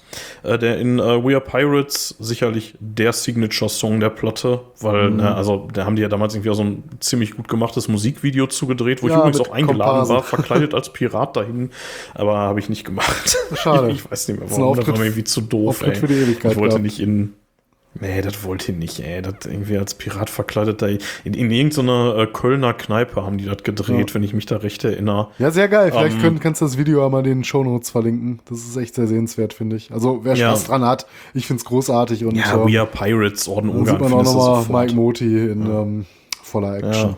Ja. Genau, das sind so die, äh, die nennenswerten Gastmusiker, würde ich sagen. Ähm, ja, also haben wir hier auch wieder ein bisschen, äh, ein bisschen Power Metal Incest an der Stelle. Also, die alle miteinander verwoben irgendwie. Halloween sind Gast bei Guardian, Guardian sind Gast bei Orden Oga. ja, ähm, genau. Ansonsten, ja, lass uns äh, äh, zum, äh, zum Cover kommen, oder? Mhm. Ja, sehr gerne. Ähm, ja, ich finde es unheimlich detailreich, wenn du das so anguckst. Ähm, du siehst, was sieht man da ja, so eine das ist, wirst erschlagen. brennende Stadt, ne, so gotische, viktorianische Gebäude. Ich weiß nicht genau, wo so einen Anklang hat es. Ne? Du hast so einen glutroten Himmel. Ne? Von rechts oben so ein ähm, ja, relativ präsent auf die Stadt herabblickender Alistair Vale, den sieht man da. Ne? Und, ja. und ähm, ja, so einen toten Baum, der ist auch sehr präsent. Und man kann sich halt komplett in die Details verlieren. Also kannst du ja gar nicht alles wiedergeben, was du da so an Kleinigkeiten so siehst, gerade so an der Stadt. Ne? Das ist halt mhm. unheimlich mhm. aufwendig, unheimlich detailreich gemacht und ähm, das ist so ein Artwork, das muss man sehen, glaube ich. Ne? Das, das, Worte werden dem nicht gerecht und auch so die Farbgebung insgesamt von der Stimmung her hat mich das Artwork damals schon richtig abgeholt. Und ähm, ja, die Platte hat mich dann auch nicht äh, minder enttäuscht. Ne? Also Wahnsinn. Sowohl Artwork als auch Platte. Ja, also das Artwork ist auf jeden Fall krass detailliert, das stimmt schon. Ähm, da kann man, da kann man wirklich lange drauf gucken ja. und findet immer noch was Neues, ja. Ähm, Ja, lass uns über die Musik reden. Ähm, möchtest du ja. anfangen, die Platte über den grünen Klee zu loben? Ja, sehr gerne. Habe ich schon drauf, den ganzen Abend jetzt drauf gewartet. Das ist ja so ein mach. bisschen mein Highlight. Ne? Ja, also ich muss sagen, so sehr ich den Vorgänger Wähl auch mochte, ist die Platte für mich eine ganz klare Weiterentwicklung, äh, was sie hier musikalisch abgeliefert haben. Ne, gut, haben sie auch ein paar Jahre Zeit dafür genommen. Ich weiß gar nicht, wann die ersten Songs entstanden sind. Ähm, man könnte so ein bisschen so auch als logischen Schritt sehen, der die Geschichte, ich weiß nicht, fortführt, ist das falsche Wort, wenn man sie denn tatsächlich dann rückwärts erzählt hat. Aber ähm, ich finde, das wirkt alles auf jeden Fall noch eine ganze Spur visierter und professioneller als auf der Vale. Wie gesagt, die ich auch großartig fand. Ich finde, die Vale ist ein gutes Album. Aber ähm, mit der Eastern Hope, ähm, da haben die eine Platte geschaffen, äh, wo du nicht zu Unrecht so Referenzen wirklich wie Blind Guardian nennen kannst. Klar, allein schon durch den Via Pirate Songs, diese Running Wild Anleihen. Ne, ähm, trotzdem Ologa eine Band mit einer absoluten Eigenständigkeit. Ne? Die Band klingt nicht wie eine Kopie von. Du hast halt Elemente drin, aber das ist natürlich auch der ja. Musik geschuldet, weil du dich ja so in so einem Genre irgendwie bewegst. Ne? Da hast du natürlich dann Referenzen auf äh, Bands, die früher da waren aber die sind auch komplett eigenständig dabei und ähm, ich finde, die Platte hat eigentlich alles zu bieten, ähm, was eine gute Platte aus dem Bereich ausmacht. Ne? Du hast halt schnelle Nummern wie Nobody Leaves, ne? du hast sehr atmosphärische Titel hier wie All, äh, All These Dark Years. Ne? Ich finde den Titeltrack absolut fantastisch. Ne? Ähm, Mm, absolut. Und ja. äh, gibt es auch ein geiles Musikvideo ja, zu. Ja, ja. Und ähm, gedreht auf dem Rockhard Festival, ja. ne, wo sie den, äh, den Song dann mhm. performen und ähm, ja. Ja, also, also auch aus dem Jahr, glaube ich sogar, ne? Ja. Und äh, da standen wir auch im Publikum. Ja. Ich weiß nicht, ob wir zu sehen sind, ich glaube nicht, nee, aber. Ähm, ist, ja, ich wüsste jetzt auch nicht, wo wir da gestanden haben, aber wir waren auf jeden Fall da. Ne? Das ist ja auch schon mal was. Und ähm, ja, absoluter. Das ist auch wirklich gut, das Musikvideo. Ja, das ist richtig cool. Ja, klar, das, auf jeden Fall. Das macht echt Spaß. Und ähm, wie du es gerade schon erwähnt hast, eine absolute Überhit der Platte. Wenn auch ein bisschen untypisch, weil er halt schon klar auch durch Mike Moti nicht zuletzt vielleicht so, so diese Running Wild Anleihen hat ähm, We Are Pirates, ne? ähm, aber absolut ja, gut, Den hat ja damals die ganze Metal-Szene gesungen, ja. ey. Da, da hast du irgendeine Metaller auf, auf die Schulter getippt, der hat sich umgedreht und dir We Are Pirates ins Gesicht gerufen. Ja. So. Also, ich meine, die sind ein bisschen wahrscheinlich auf diesen Zug aufgesprungen, den Ailstorm und sowas damals irgendwie losgetreten haben. Das fand ich auch ehrlich gesagt fast schon ein bisschen anbiedernd. Ja, so. aber die haben ja nur diesen Song so in dieser Richtung gemacht, ne? Und das finde ich, da ja. kannst du bringen. Die haben ja jetzt keine Album in dem Stil rausgebracht. Das steht schon ziemlich für sich, finde ich. Der, ja, das meine ich gerade. Der sticht auf dem Album auch hart heraus. Mhm. Ne? Also, das ist ähm, ja so mehr oder weniger der einzige echte Party-Song, ne? Auf der Platte. Ja, so, so Party ist da gar nicht viel, ne? auch wenn es ein paar schnellere Nummern gibt. Das ist schon alles ein bisschen düster mhm. aufgehalten. Also, wo wir gerade noch so äh, ganz am Anfang auch ja. Gesagt haben, so positiv, so positiv ist die Thematik bei Orden Organ gar nicht mal. Das ist alles schon so ein bisschen ähm, Endzeitstimmung. Ne, aber trotzdem ja, großartig. Ja, ne? ist jetzt auch, auch nicht schlimm. Ne? Nein, nein, nein, das nicht. Ich, ich, ich finde das toll, das Konzept geht voll auf. Ja gut, Pirates macht die Platte halt so ein bisschen bunter dadurch. Ne? Hätte man auch auslagern können, als Single rausbringen können oder mit einer EP separiert, keine Ahnung. Aber die ist nun mal da drauf und für mich mit das beste Stück auf der Platte. Neben vielen anderen großartigen Tracks. Also ich glaube, bei keiner Platte fällt mir das so schwer, dann auch noch irgendwie einen großartigen Anspieltipp geben zu wollen. Ich meine, so, wo wir heute über Power Metal reden, machst du nichts falsch damit, wenn du sagst, hör dir einfach dann den zweiten Track Nobody Leaves an, der so ein bisschen aufs Gaspedal drückt Andererseits wirst du dann auch so epischen Sachen wie dem Titeltrack nicht so ganz gerecht. Ähm, ja. Also das ist eine der Platte, wo ich wirklich sag, so, wenn du generell Bock auf die Musik hast, ey, kauf dir die Scheibe, hör dir die Scheibe komplett an. Die ist von vorne bis Ja, die muss man sich. Also, also, das ist tatsächlich ein, eine der Platten, wo ich sagen muss, ähm, das Intro Rise and Ruin, ne? Zwei Minuten mhm. Und nicht eine Sekunde davon Nein. verschenkt. Das ist so geil. Absolut also, großartige Ich habe die ganze Zeit immer über Intros und Outros mhm. hier geflucht und ähm, in dem Fall Passt. muss ich echt mal sagen, also so was Stimmungsvolles mhm. wie dieses Intro selten gehört. Ähm, dann auch gerade der Übergang in Nobody Leaves, ähm, sicherlich so einer der Smasher da drauf, ohne Frage, mhm. aber dann äh, ein unfucking fassbares Highlight ist für mich Goodbye. Ja. Der dritte. Der ist so geil. Ja, die Platte der, besteht eigentlich nur aus Highlights, wenn man das mal so sagen darf. Ja, das sind so ein paar, so irgendwie All These Dark Years und Nothing Remains, so. Ja, die müssten jetzt, die muss ich jetzt nicht unbedingt bei jedem Durchlauf hören, also, aber die sind jetzt auch nicht schlecht. Verdammt stark. Also wirklich verdammt Echt? stark, ja. Herrlich. Ja, gut. Also ich, Welcome Liberty bis Nothing Remains, so, Weiß ich nicht, ja, kann man machen. Da würde ich aber, glaube ich, schon am ehesten mal skippen. Aber dann hast du wieder so Sachen wie Requiem, äh, oh, eine absolut geile schön. Ballade, mhm. wie Pirates, The Black Heart und dann äh, auf Downfall and Decline, 9 Minuten 30, mhm. wobei auch da das Auto relativ viel Zeit einnimmt, aber ähm, gibt Atmosphäre. Ja, einfach mhm. geil. Ähm, es gibt dann übrigens auf der Version, die ich habe, ich habe die Digipack-Version davon, da ist noch äh, von ja, der Whale ähm, noch die ähm, hier äh, To New Shores of Sadness, mhm. der Song, den die, ähm, den die jahrelang vorher halt ständig gespielt haben. Ne? Also der war so deren absoluter Hit irgendwie, dieser To New Shores of Sadness von der Whale. Ähm, der ist da noch mal in so einer Akustikversion drauf. Ähm, braucht man nicht unbedingt, vor allem wenn man den Song nicht im Original kennt. Wenn man ihn im Original kennt, ist das schon geil. Ja. Also dann finde ich, hört sich das schon sehr, sehr gut an. Ja, als kleiner so. Tipp vielleicht noch für unsere Hörer, die ähm, jetzt vielleicht gerade das Orden Ogan für sich entdecken. Ich weiß nicht, ob das noch aktuell ist, aber bis vor kurzem konnte man bei Napalm Records, wenn ich mich jetzt nicht täusche, die ähm, dieses äh, Boxset bestellen. Ach, die Book of Organ. Die Book of ja. Organ, wo unter anderem eine Bandbiografie mhm. drin ist. Das ist ziemlich geil mit so alten Aufnahmen, wie auch immer sie die alle noch zusammenbekommen mhm. haben. Ähm, du hast da halt, äh, glaube ich, eine Live-CD mit drin, du hast eine Best-of mit drin, du hast die Testimonial mit drin. Also alles, was du halt so schwierig bekommst. Und das hatten sie für einen Appel und ein Ei. Ich glaube, das ganze Ding hat keine 10 Euro mehr gekostet. Ich weiß nicht, ob sie die noch haben, aber. Hat keine 10 Euro? Nein, der Euro? war super billig. Der war, die haben sie richtig mein verramscht. Gott. Ich habe da damals, glaube ich, 30 Euro für gezahlt ja. oder so. Aber da musst du mal gucken. Also bis vor kurzem hatten sie die noch. Ne? Also ich würde sagen, wenn, dann beeilt mhm. euch. Das Ding ist halt Geld mehr als wert. Also kann ich nicht anders sagen. Krass. Ähm, ich muss sagen, Zornogan, ich habe die danach, ehrlich gesagt, ein bisschen aus den Augen verloren und auch nie wieder so richtig den Faden aufgenommen. Also irgendwie komisch, weil die Easton Hope, die war ja schon so ein bisschen so deren, ich weiß nicht, was der Durchbruch? Kann man dazu sagen? Ja, also Oder war Gunman der, der Durchbruch? Nee, nee, Gunman, äh, da, da, haben sie ja schon, glaube ich, äh, überall auf der Welt gespielt, äh, bevor die Platte rauskam. Ja. Also, ich würde sagen, so zwischen der Easton Hope und der To The End ist einiges passiert. Die To The End, das war auch noch eine Platte, die habe ich damals totgenudelt. Da muss ich sagen, danach habe ich sie erst ein bisschen aus, aus, den Augen verloren, weil die Gunman so, ähm, nee, gar nicht war, dann vor der Gunman kam die, ähm, hast du vorhin erwähnt gehabt, die Platte. Ach, mit dem grünen ähm, Cover. Ähm, ach so, ähm, Ravenhead. Ravenhead, oder, ähm, genau. Ähm, da habe ja. ich der Titelsong angesprochen. Ich fand die anfangs gar nicht mal so gut. Mittlerweile mag ich die auch ganz gerne. Ja, und die Gambian hat mich auch erst relativ spät gekriegt. Ich habe die Band dann auch gar nicht mehr so sehr verfolgt. Aber ähm, ja, ich auch nicht. Also ich lüge nicht, wenn ich sagen würde, die Easton Hope ist ja vielleicht so eine meiner absoluten Lieblingsscheiben aus dem Bereich. Ja, gehe ich, geh ich voll und ganz mit. Also gerade die, gerade die erste Hälfte der Platte finde ich großartig. Also bis zum Titeltrack, die ersten vier Songs sind, äh, sind absolut geil. Ähm, und äh, ja, Via Pirates ist ein Evergreen. So, ne?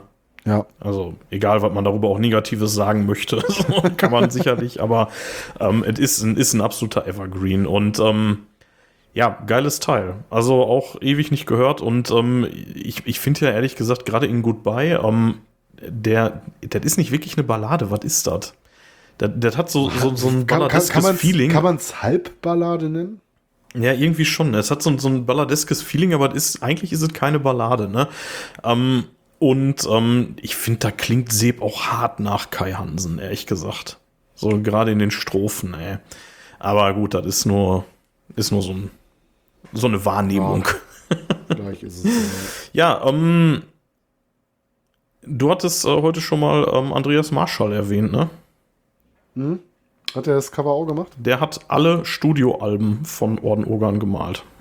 Ach, alle. tatsächlich.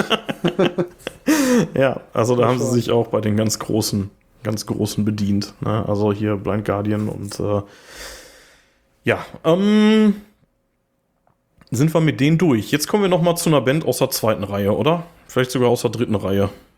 Ja, ähm, muss man leider so sagen. Ne? Wen haben wir uns denn da rausgesucht?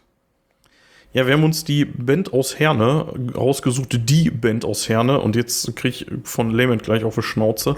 ähm, nein, wir haben uns äh, äh, Kastard äh, rausgesucht aus Herne. Die gibt es auch schon urlange. Da wirst du gleich sicherlich ein paar Sachen zu erzählen. Ja, ich ähm, glaube, du kannst mehr über Kastard erzählen als ich. Aber ein paar, paar Hardfacts habe ich zusammengeschrieben, ja. Ja, ähm, die, äh, wir reden konkret über die A Realm of Tales. Erschien mhm. 2017 in der Rockhard mit einer mageren 7 abgespeist. Oh. Ähm, ja, und ähm, erzähl doch mal ein bisschen was über Custard. Ja, ähm, ich hoffe, das stimmt alles. Das ist halt nur ChatGPT. Aber du kannst mich ja korrigieren. Du kennst, die, du kennst die Welt ja ein bisschen länger als ich. Also gegründet angeblich 1992 in Koblenz. Ähm, ja, relativ, also man muss schon sagen, in der Szene selber sind sie, denke ich, bekannt. Allein deshalb, weil es sie schon so lange gibt. Die werden auch in Deutschland, mhm. glaube ich, schon auf diversen äh, Festivals und Veranstaltungen und Konzerten gespielt haben. Findet hier natürlich verstärkt noch im Underground statt, aber ich glaube so, ähm, wer schon länger so in der Power-Metal-Szene so ein bisschen unterwegs ist, wird mal früher oder später auf Custard gestoßen sein. Ähm, sind sehr bekannt dafür ihrem absolut melodischen Stil, kann man auch sagen, den sie schon, sag ich mal, zumindest ich weiß nicht von Beginn an, aber spätestens seit der Former King so gefahren sind. Ne? So den Weg ist man weitergegangen. Ist natürlich heute noch so ein bisschen ausgeklügelter. Ähm, ja, ein paar. Du hast gerade irgendwas von 1992 ja, erzählt. Ja, vielleicht ne? also die, Wiki, ja, die Wiki sagt 1987. 87 sogar. Ja, guck mal. Ja, ja. noch, noch. Dann äh, ist auch eher das, was ich ja. vermutet hätte bei denen. Kommen die wenigstens aus Koblenz oder? Nein, die kommen aus Herne. Ja, aber gegründet. Die Frage ist, wo die gegründet wurden die, wie gesagt, die Info. Nein. Ne? Gut, dann. Nein. Aber ist nein, doch schön. Nein, nein, ja, nein. Ja, ist doch schön, wenn ich dich dann hier als Experten sitzen habe. Ja, ich behaupte hier einfach Unsinn, den ich mir da aus, aus der KI zusammengeschrieben habe. Ne? Das wenn man zu oh faul, mein Gott. faul ist zu googeln. Benutzt ja auch die Wikipedia, um die KI zu, zu, zu, zu, äh, zu kontrollieren. Das kann doch nicht wahr sein. Ja, schau an. Nein, das ist eine Band aus Herne. Ja, guck mal, dann klar. streichen wir das mit Koblenz. 87 in Herne, klingt besser, ne? Nicht 92 in Koblenz. Wer hat der denn da durcheinander gehauen? Oh mein Gott. Ja. Oh Gott. Chris, tut mir leid. Ja. ähm, ja, weiß ich gar nicht. Kann ich denn noch überhaupt dann mehr hier, mehr hier vortragen? Also die sind ich äh, relativ gar nicht mehr irgendwas zu sagen. Aber pass mal auf, machen wir mal weiter als Spiel. Richtig oder falsch? Wir spielen X-Faktor. so gut kenne ich die jetzt auch nicht, aber hau mal raus. Beständiges Mitglied und Gründer, Gitarrist Olli Holzwart, äh, der auch schon mit Blind Guardian und Red City of Fire involviert war. Stimmt das denn? Nein, du, oh mein Gott, wo, Alter. Nein. Auch nicht. Was hast du denn? Oh mein Gott, Mathis, zerreiß bitte deine Notizen. Nein, nein, nein, nein, nein, nein. Nein, Chris Klapper ist der Schlagzeuger und der ist auch, äh, ähm, so wie ich das sehe, zumindest der Einzige, der von Gründung an dabei gewesen ist. Und ähm, ich meine, ich habe ja auch den Wikipedia-Artikel offen, da hätte ich auch einfach reingucken können, ne? Keine Ahnung, was du denn zusammengesucht hast. Ja, Boah, ich hoffe, die Infos zu den anderen Bands stimmen, die davon rauskommen. Ja, da klang so ein bisschen valider, aber ich meine, Custard ist jetzt auch nicht so die bekannteste der Bands. Ne? Ja, es könnte sein, dass es durcheinander kommt, ja. weil es gibt tatsächlich eine australische Band, die genauso heißt. Ja gut, aber da wird der Gitarrist und nicht Olli Holzwart heißen und bei Blankardien involviert gewesen sein. Nein. Ach, keine Ahnung. ja, aber es ist doch lustig, ne, dass man mal auf solche ja. Sachen hier durchkommt. Wäre vielleicht mal was für ein ja. Bonus-Content. Äh, Mathis sucht mal wieder irgendwie eine Bandhistorie bei ChatGPT und äh, gleich das dann danach mal mit der wirklichen Bandhistorie ab und dann spielen wir mal so ein richtig oder falsch Spiel. also die haben, ähm, die haben tatsächlich schon einiges ja. an Alben raus. Die ja. waren, die waren lange Jahre mit äh, ihrem Sänger äh, Guido Brieke unterwegs. Mhm. Äh, da, zu der Zeit habe ich die auch kennengelernt. Mhm. Der, der ist 2006 schon ausgestiegen. Oh mein Gott. Mhm. Ähm, und ähm, ja, das ist so. Die sind relativ früh zu Wacken-Ehren gekommen. Da war Wacken auch noch relativ mhm. früh sozusagen. Also da war das wahrscheinlich noch nicht so, ja, das hatte ich auch mal auf dem Schirm, so mega schwer da drauf zu kommen. Sie da mal gespielt haben. Deswegen sage ich ja schon in der ganzen Republik unterwegs gewesen. Ich meine, ich kenne sie jetzt auch ja. schon eine Weile, aber ich weiß halt relativ wenig über die Band. Ne? Also ich hätte das jetzt echt geglaubt, wenn mir da irgendeine Seite sagt, die haben sich da und da gegründet. Ja, keine Ahnung, kann sein. Ne? so tief bin ich da jetzt nicht drin. Nee. Aber dafür haben wir dich ja hier sitzen. Die hatten mal, ähm, die, die waren mal ganz kurz irgendwie auf dem Sprung, mhm. um es zu schaffen, würde ich behaupten. Und das war, als die mit Sabaton unterwegs waren. Mhm. So um 2005, 2006 rum. Da waren die nämlich auf Deutschland-Tournee mit Sabaton.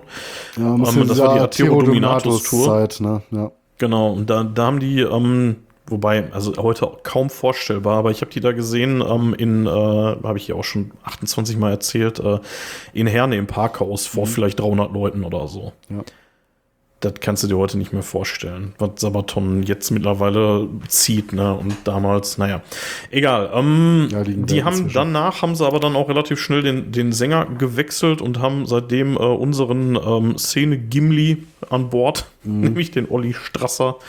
Ähm, super netter Typ, unfassbar fähiger Sänger. Mhm. Ähm, ja, was kann man musikalisch über die sagen? Die haben wohl mal irgendwie so ein bisschen in, in einer Thrash-Ecke ganz früh mal angefangen, aber. Ja, wie die meisten Bands so aus dem nicht. Bereich, ne? So, so die ersten Gehversuche, das war da alles schon so ein bisschen rauer noch. Wobei 87, da gab es ja auch schon die ersten rein Power Metal Platten. Da sind wir ja gerade so bei, bei, bei der ersten Guardian Scheibe, wo es so losging. Fast, ne, 1990, gut. Oder die, die Keeper. Die Keeper kam ja, glaube ich, 87 raus. Ähm, ja. da, erstmal jetzt mal, ich lösche jetzt hier erstmal die, die falsche Band. Fuck you. oh mein Gott, ey. Um, ich find's witzig. Also ähm, erstmal, die Band ist bis, äh, die, die ist bis heute mhm. aktiv und ähm, die haben auch vor zwei Jahren mit Imperium Rapax äh, noch ein Album rausgebracht. Ja. Da geht's ums äh, römische Imperium. Ähm, über die Platte, über die wir jetzt ein bisschen reden wollen, ist von 2017, ja. die Realm of Tales. Tatsächlich die neueste, die, ähm, wir, die wir hier in der Riga haben, ne? Äh, ja, genau, ist die jüngste. Mhm. Ähm, wir, wir, hätten natürlich auch irgendwie die Wheels of Time von 2005 oder so nehmen können, oder Forces Remain von 2008. Äh, ich selber habe die Band ein paar Mal veranstaltet. Mhm. Keine Ahnung, wie oft. Es war schon ein paar Mal. Das ist halt hier im Ruhrgebiet einfach so ein Ding. Ne? Die, die sieht man einfach gefühlt ständig. So, das stimmt nicht, weil die gar nicht so oft spielen.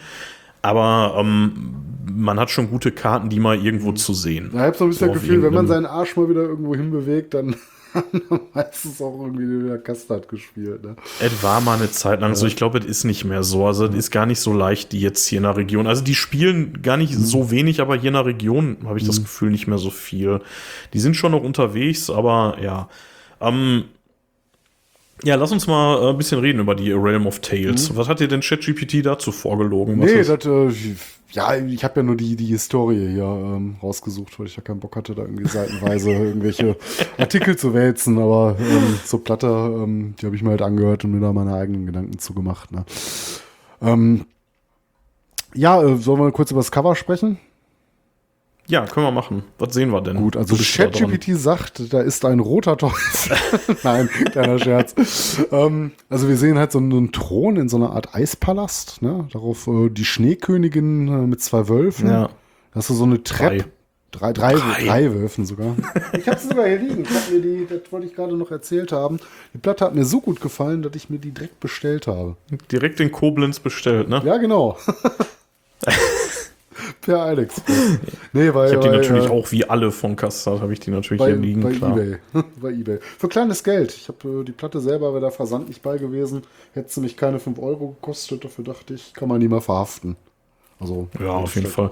Ich, ähm, ich schulde der ja. Band übrigens noch 5 Euro. Ich habe nämlich äh, auf diesem Rockhard äh, habe ich nämlich äh, mit dem Sänger kurz gesprochen und der hatte so einen richtig geilen Custard-Pin an seiner, an seiner Kutte mhm. und dann äh, sagte seine Frau, Freundin, weiß ich nicht genau, Hoshi, pass auf, äh, äh, sch, ähm, schick mir einfach eine WhatsApp, mhm. dass du den haben willst, damit ich das nicht vergesse. Und dann schicke ich dir den per Post zu ja. und dann gibst du mir, wenn wir uns nicht so sehen, 5 Euro. Und dann kam das Corona. hat sie gemacht. nein, nein, das war dies Jahr auf dem Rockhard. Okay. Also. Äh, nee, aber hat sie tatsächlich ja. gemacht, fand ich echt cool. Ja, aber ich, ich würde ja so, fast so sagen, geilen. ich würde ja fast sagen, ihr seid wahrscheinlich quitt, weil du hast gerade verhindert, dass ich hier irgendwelche Lügenmärchen über die Band in die Welt trage. Ja, lass uns noch mal ein bisschen über das Cover reden. Also die ja. äh, zwei beziehungsweise drei Wölfe, je nachdem, ja. ob man jetzt mir oder ChatGPT glauben möchte, dann äh, sieht man so. Ähm, ich die Platte hier liegen, du Arsch. ja, ChatGPT. Dann, äh, dann sieht man so, ähm, was sieht man denn da so im, im Hintergrund? So Eiszapfen, ne? Ja, deswegen sage ich ja, in so? so einem Eispalast. Das wirkt wie in so einem ja. Eispalast. Ähm, ja, zu Füßen äh, an der Treppe ähm, hast du einmal so ein Edelmann, würde ich sagen, oder Musketier, mhm, so vom ja. Hut her betrachtet. Ne? Ein Mädchen mit leicht geneigtem Kopf. Vielleicht ist das das mhm. äh, Streichholzmädchen, über das man gleich noch kurz sprechen könnte. Das Matchgirl. Matchgirl, genau. Mhm. Ja, farblich ähm, so ein bisschen in Blau und Rot. Blau-Rot, ne? Rottöne ja. wegen dem ähm, Teppich so bei den, ähm, bei den äh, Stufen zum Thron hin.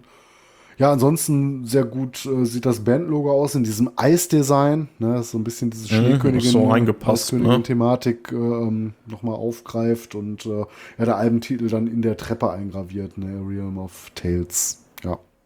Das ist ja. so das Ja, lass uns über die Musik reden. Ähm, ja. du hast. Ja, also, also ich denke, die Tatsache, dass ich mir die Platte gekauft habe, sagt schon mal relativ viel aus. Ne? Also ich werde sowohl die Scheiße gefunden haben. Ähm, ja, ähm, ich hätte sogar für ein paar Euro mehr gekauft, so gut hat sie mir gefallen. Ich hatte die gar nicht so auf dem Schirm. Ich glaube, das letzte Album, was ich von denen gehört hatte, war die Forces Remain, die Infested bei Anger tatsächlich. Mhm. Sag, also vom Titel her sagt die mir was, aber ich konnte mich nicht erinnern, die mal irgendwie aus, ausgecheckt zu haben. Ähm, ich fand Kastel immer gut. Ich habe es auch einige Male live gesehen. Nur wie gesagt, so mit ihrer ähm, Biografie bin ich jetzt nicht so vertraut. Deswegen konnte mich gerade die KI dann auch schön aufs Glatteis führen. Aber interessant, oh jetzt, jetzt bin ich ja gar nicht mehr sicher, ob wir überhaupt Leute über das Richtiges erzählt haben, ne? Aber ich, ja, das meiste, das meiste konnte ich verifizieren. Ja, ja.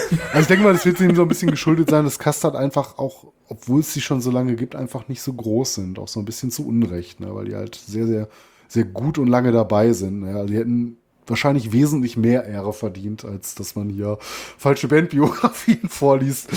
ähm, ja, also ich muss ja sagen, manchmal geht mir so Power Metal so ein bisschen auf den Sack, wenn ich es zu lange gehört habe. Ne, das war so eine Platte, die hatte ich jetzt so mit als letztes ähm, hier auf dem Schirm gehabt oder bis zum Schluss mit aufgespart von dem, was wir uns so angehören wollten. Aber ist sie gar nicht. Ne? Ich habe die Platte gehört und war direkt hin und weg. Also ähm, ich finde ja, allein. Du kanntest die gar nicht, ne? Ich hatte dir die vorgeschlagen. Also, ja, mir war klar, dass die irgendwie eine Platte um den Zeitraum rausgebracht hatten. Ich hatte vielleicht auch mal irgendwo äh, den Titel gelesen, aber habe ich mir halt nie angehört, wie so 100.000 andere Platten, die du dann zur Kenntnis nimmst, dass die, die gibt, ne? Aber irgendwie dann auch nichts draus machst, weil du keine Zeit hast oder irgendwie was anderes ja. hören möchtest. Ähm, schade, dass aber ich die so lange ignoriert habe. Die hat mir wirklich sehr, sehr gut gefallen. Ich finde die extrem abwechslungsreich. Ich finde auch, ähm, äh, Olli, ähm, absoluter Topform. Also was er hier performt, äh, da braucht er sich, glaube ich, hinter keinem Power Metal-Sänger zu verstecken. Ähm, was mir so ein bisschen peinlich ist, noch peinlicher als äh, die Unwahrheiten, die ich noch gerade verkündet habe, ist die Tatsache, dass mir erst beim zweiten Durchlauf aufgefallen ist, dass es sich um Konzeptalbum über Märchen handelt. Habe ich dir noch geschrieben, Washi, mir ist gerade beim ja. zweiten Durchlauf aufgefallen, dass es ein Konzeptalbum ist. So, wer, wer hätte bei dem Titel auch drauf kommen können? Realm of Tales. Ja. ja. aber man muss es, man muss es deutlich sagen, ähm, ich, ich habe übrigens gerade noch mal ganz kurz nebenbei recherchiert, 19.05.2017, 55 Minuten mhm. auf 12 Tracks verteilt. Ja, ähm, keine Sekunde ja, langweilig, ne? Keine Sekunde. Äh, Konzept, Konzeptalbum, du sagst es, ähm, es, jeder Song behandelt ein anderes Märchen. Ne? Ja. Also, wenn man jetzt mal vielleicht das Intro und den ersten Song zusammennimmt, Icy Stair und können wir, Können wir das einmal durchgehen? Wie haben sich nicht alle Märchen erschlossen? Oh, ähm, oh, oh. Also, ich ähm, weiß nicht, ob ich das hinkriege. Versuch, versuchen wir es mal. Aber also, versuchen. Icy Stair und Queen of Snow ist klar, das ist die Schneekönigin mit dem Intro. Ja. Ne? Pied Piper, Piper ist der Rattenfänger ist von klar, hier der Rattenfänger. Arabian, Arabian Nights ist Tausend genau. Nacht. Snow White offensichtlich, also, ne? Schneewittchen. Ähm, ja, Snow Away ist ein, ist ein Zwischenintro ja, für zu, Little Match genau, Girl. Genau, führt zu Little Match Girl hin, das Mädchen mit den Streichhölzern. Das Dort, ist äh, Hans Christian Andersen, oder? Ja, ja, glaub schon, ja. Du hast du gute Karten. Ja. Entweder ist es Brüder Grimm oder Hans Christian Andersen. Nee, nee, also das ist auf jeden Fall Hans Christian hm, Andersen. Okay. Also das ist auch so, also das ist äh, Brüder Grimm passt da gar glaub, nicht, weil das ist ja irgendwie dieses, ja, aber dieses Industrialisierungs, äh, dass das Mädchen stirbt da irgendwie, ja, weil es erfriert, weil sich das letzte Streichholz ja. anzündet. Aber ich glaube, das nächste müsste auch Andersen sein, ne? Daughter of the Sea, The ja. Little Mermaid, ne? Quasi. Ist, ist Ariel, ne? Ja, ja kleine Meerjungfrau. Ja, ja, klar. Ähm, dann äh, Witch Hunter, ich, ich habe keine Ahnung. Was, ist da Witch weiß Hunter? ich auch nicht. Oder gibt's Märchen vom Hexenjäger? Sagt mir jetzt gerade nichts. Und Sign of Evil. Ja, das ist wahrscheinlich irgendwie so ein Brüder Grimm-Dingen, keine Sign Ahnung. Of Evil, Sign of Evil weiß ich auch nicht. Ja, genau, die beiden haben sich ja. mir nicht erschlossen. Und danach ist ja. wieder klar, Bluebeard, äh, äh, ja, das ist ja, jetzt nicht, ja, ist jetzt ne? nicht die, die historische Figur Blaubart ja. Gilles de äh, sondern hier der, der Märchenblaubart, ne, mit dem verschlossenen ja, Zimmer da, ne?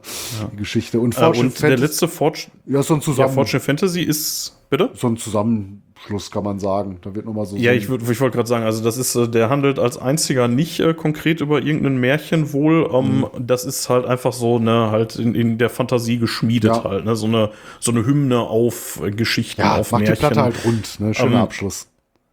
Na gut, sind, und, wir über die, ähm, sind wir über die gleichen gestolpert, die du auch nicht so Ja, die, konntest, also ne? man könnte es sicherlich rausfinden, ja. aber ich habe keine Ahnung. Ich, ich habe keine Ahnung. ähm, hast du einen Anspieltipp? Ähm, ja, also äh, zwei Sachen, also ich fand auch wieder so ziemlich fast alles auf der Platte sehr, sehr gut, aber insbesondere für mich äh, ähm, gerade das Intro zusammen mit Queen of Snow, das hat mich erstmal so. Mhm, richtig. Gibt auch ein unfassbar peinliches Video zu. ähm, kannst ja gleich noch zwei Wörter zu sagen. Wie gesagt, das fand ich sehr, sehr geil und ähm, auch ja, ich nehme ja immer gerne den Rauschmeißer, aber der ist auch mega catchy einfach, Forged in Fantasy und deswegen vielleicht auch ein ja. guter Anspieltipp, weil der einfach auch so alles nochmal so gut zusammenfasst, die Stärken der Platte aufzeigt, so ein bisschen das Konzept der Platte nochmal äh, äh, zusammenfasst. Ähm, also ich glaube, mit den Songs macht man nichts falsch. Aber auch so, ähm, finde, die haben alle was, ne? Sind auch in sich sehr abwechslungsreich. Ja, Daughter of the Sea ist einfach Toll, geil, ey. Ja. Dann singst du beim ersten Hören, singst du den mit. So, ja. Der ist einfach großartig, ey. Aber das wären so jetzt ähm, die Songs, die ich genannt hätte. Ja, tatsächlich äh, hast du mir jetzt äh, Fortune Fantasy so ein bisschen weggenommen. ja, dann nehme ich halt, ist äh, schon. Dann nehme ich halt hier. Nein, nein, nein, nein, behalt den ruhig. Ich nehme den nämlich auch. Der, der ist, ähm, der ist schon, finde ich, der Beste da drauf. Also der ist wirklich geil. Ich meine, der gewinnt halt dadurch, wenn man die elf Songs vorher mhm. gehört hat. Ne? Definitiv. Also wenn man, wenn, wenn man die ganze Platte gehört hat ne, und sich wirklich durch diese ganzen Märchenwelten da irgendwie durchgehört hat und dann kommt der und so mhm. wirklich so eine ja, so eine Liebeserklärung an, an die Fantasie irgendwie, was übrigens Nightwish mit Phantasmic auch mhm. mal gemacht haben. Ähm, da muss ich auch jedes Mal dran denken, wenn ich den höre, hier ja. den Song. Ähm, das passt ganz gut. Und dann hast du, ähm, ja, dann hast du so unfassbar traurige Nummern wie hier The Little Match, Girl. Ja, Gänsehaut ja, Der wirklich echt traurig ist, ey. Dann Arabian Nights, halt Tausend eine Nacht, sehr, sehr geil. Also der ist, der macht einfach Spaß, ja. den zu hören. Und, ähm, ja, hier Queen of Snow, ja, das Video, das macht, das ist schon, das ist schon hart, das muss man schon sagen. Also, ich meine, die nehmen sich da auch nicht so ganz ernst irgendwie wenn, bei ihren Videos, ne, ja. aber, ähm, ja, guckt es euch einfach mal an. Findet ihr auf YouTube. Ähm, es ist schon, schon ein bisschen lustig so. Ähm, aber der Song ist natürlich, der ist natürlich trotzdem super. Ja, äh, für eine Koblenzer und, Band. Ähm, ja. Bitte? Für eine Koblenzer Band. Ja, für eine Koblenzer Band. Das ist natürlich Ruhrgebiet, man hat es. Echt, ey. Boah. ja, also äh, mega starkes Album. Ähm, ich weiß nicht, ja doch, eigentlich weiß ich schon. Also ich, ich, ich glaube, das ist auch die für mich stärkste Custard-Platte. Muss ich schon sagen. Also ja, ich kenne halt nicht alle von denen. So ne? Also ähm, die Former King, klar. Das ist auch so ein Klassiker. Ja, gut, die ne? ist, ja, da ist halt ein Know You drauf, mhm. der Rausschmeißer auf jedem verdammten mhm. Custard-Gig, so, ne, der ist, der ist halt auch wirklich gut, aber, ähm, ja, Infested bei Enger, Imperium Rapax, ehrlich gesagt habe ich die nicht so wahnsinnig oft gehört. So, keine Ahnung. Muss man vielleicht nochmal eine Chance geben. Ähm, also man muss leider sagen, das trifft jetzt äh, auf die Realm of Tales nicht so ganz zu. Ich finde, dass Custard häufig nicht die allerbeste Produktion auf ihren Alben haben. Das ist bei der mhm. Platte noch mit am besten gelungen. Ich sagen, ich. Also, also die kann man fand die durchaus äh, anhörbar, so von, vom Sound. Ja, ja def definitiv, aber wenn man sich die Platten davor anhört, da ist es manchmal ein bisschen schwierig. Also mhm. die Gitarren, die klingen häufig dünn, so. Das ist, ähm, das ist hier mit der Platte auf jeden Fall besser geworden. Und bei denen, die danach kamen, ist das auch, ähm, auch nochmal eine Nummer besser. Mhm. Also wenn man sich jetzt hier bei der noch denkt, so, ah, die Gitarren klingen aber irgendwie, als wären sie einen halben Kilometer entfernt oder so, das kann man schon den Eindruck kriegen. Ähm, das ist auf den neueren besser und live ist das sowieso egal. Live sind die sowieso eine Macht. So, mhm. da machen die sowieso Bock. Und gerade Olli ist sowieso über jeden Zweifel erhaben. Ja, Gar fantastischer Sänger. Ja. ja. Ja, schön. Haben wir unsere German Power Metal Essentials durchgesprochen, Mathis? Ja, haben wir es geschafft, wa? Oder haben wir noch was? Ne, ich habe jetzt, wir, wir sind so sechs Platten haben wir durch, glaube ich. Ja. Wir sind auch, wir sind auch gut in der Zeit geblieben, unter drei Stunden. Ja, schon irgendwie so ein Mammutwerk hier. Wir sind ja, jetzt auf, ey, wir sind wieder auf 200 Stunden, Stunden gekommen. Wie haben wir das denn geschafft? Ja, keine Ahnung. Ja gut, wenn man Aber die Hälfte ey. der Zeit nur Unwahrheiten verbreitet, die du dann gerade ziehen musst. genau, ne? Jetzt streichen wir alles raus, was ChatGPT übrig gelassen hat. Und dann sagen wir sowas wie Power Metal ist toll. Ja, ich glaube, die, ja. nächste Vorbereitung mache ich dann wieder ohne Kia. dann, dann, lesen wir wieder die Wikipedia vorne. Ja. Der eine liest die Wikipedia vor, der andere lässt sich von ChatGPT belügen. Rost und Stahl. Wo die Wahrheit keine Rolle spielt. Ähm, ja, äh, trotzdem, ähm, wenn ihr Bock habt, äh, uns und ChatGPT äh, weiter zu finanzieren, dann äh, schaut mal bei Steady vorbei und ähm, ansonsten freuen wir uns immer wieder über Kommentare auf rostundstahl.de und äh, ja, bei den in den bekannten sozialen Netzwerken. Irgendwie Mastodon geht gerade wieder gut. Hätte ich nicht gedacht. Haben wir nur extrem wenig Follower, aber die sind aktiv. Ja, also so, Twitter ist ja gerade so ein cool. bisschen, oder X, ne, auf dem absteigenden Ast. Ja, whatever, ey. Ja, ähm, genau, wenn ihr kommentieren wollt, äh, haut rein. Wir haben, ähm, ja, wir sind ein bisschen, ein bisschen zeitlich, haben wir ein kleines Problem. Wir müssen ein bisschen vorproduzieren, weil ich mich ein bisschen verpieseln werde im Oktober. Äh, beruflich bin ich da eine Woche weg und ausgerechnet in der Woche soll eine Folge erscheinen. Naja, alles doof, deswegen müssen wir ein bisschen Gas geben mit, äh, mit Produktion. Deswegen, wenn ihr irgendwie kommentieren wollt, dann macht das lieber so früh wie möglich, damit ihr, damit wir dann nicht ganz so den krassen Zeitversatz drin haben. Ähm, ja, Mathis, was machen wir beim nächsten Mal? Wissen wir noch nicht, ja, ne? Haben wir uns, glaube ich, noch nicht Müssen wir diskutieren, wir hatten, ne? wir hatten mal so einen groben Fahrplan, aber den haben wir, glaube ich, auch schon wieder so ein bisschen verworfen. Wir gucken mal. Ja. Ich frage mal ChatGPT. ChatGPT, genau. Äh, ja, äh, tatsächlich äh, nähern wir uns äh, hart unserem Einjährigen. Ne? Ob, äh, wir sind uns noch nicht so ganz sicher, ob wir das. Äh, wir könnten theoretisch schon die nächste Folge machen, aber werden wir wahrscheinlich nicht. Wir schauen mal, ne? Dann machen wir irgendwie mal einen schönen Jahresrückblick und ja, übernächste oder so, ne? Ja. Gucken wir mal, wann es sich anbietet. Ja, Mattes, haben wir noch was zu Power Metal, zu den sechs Bands, die wir besprochen haben? Ah, wir haben bestimmt noch eine ganze Menge, aber nichts, was wir jetzt noch, äh, glaube ich, der Folge aufdrücken wollen. Wird bestimmt nicht die letzte Folge über Power Metal gewesen sein. Also Thema wird hier und da bestimmt noch mal äh, zu tragen kommen. Vielleicht mal ein paar Bands aus anderen Ländern beleuchten. Ja, genau. So, da, da gibt noch eine Wenn wir Menge her. Also die reinnehmen. Geschichte ist noch nicht zu Ende erzählt, würde ich sagen. Ne? Auf jeden Fall. Ja, Mattes, dann sag ich mal Metal off. Ja, auf.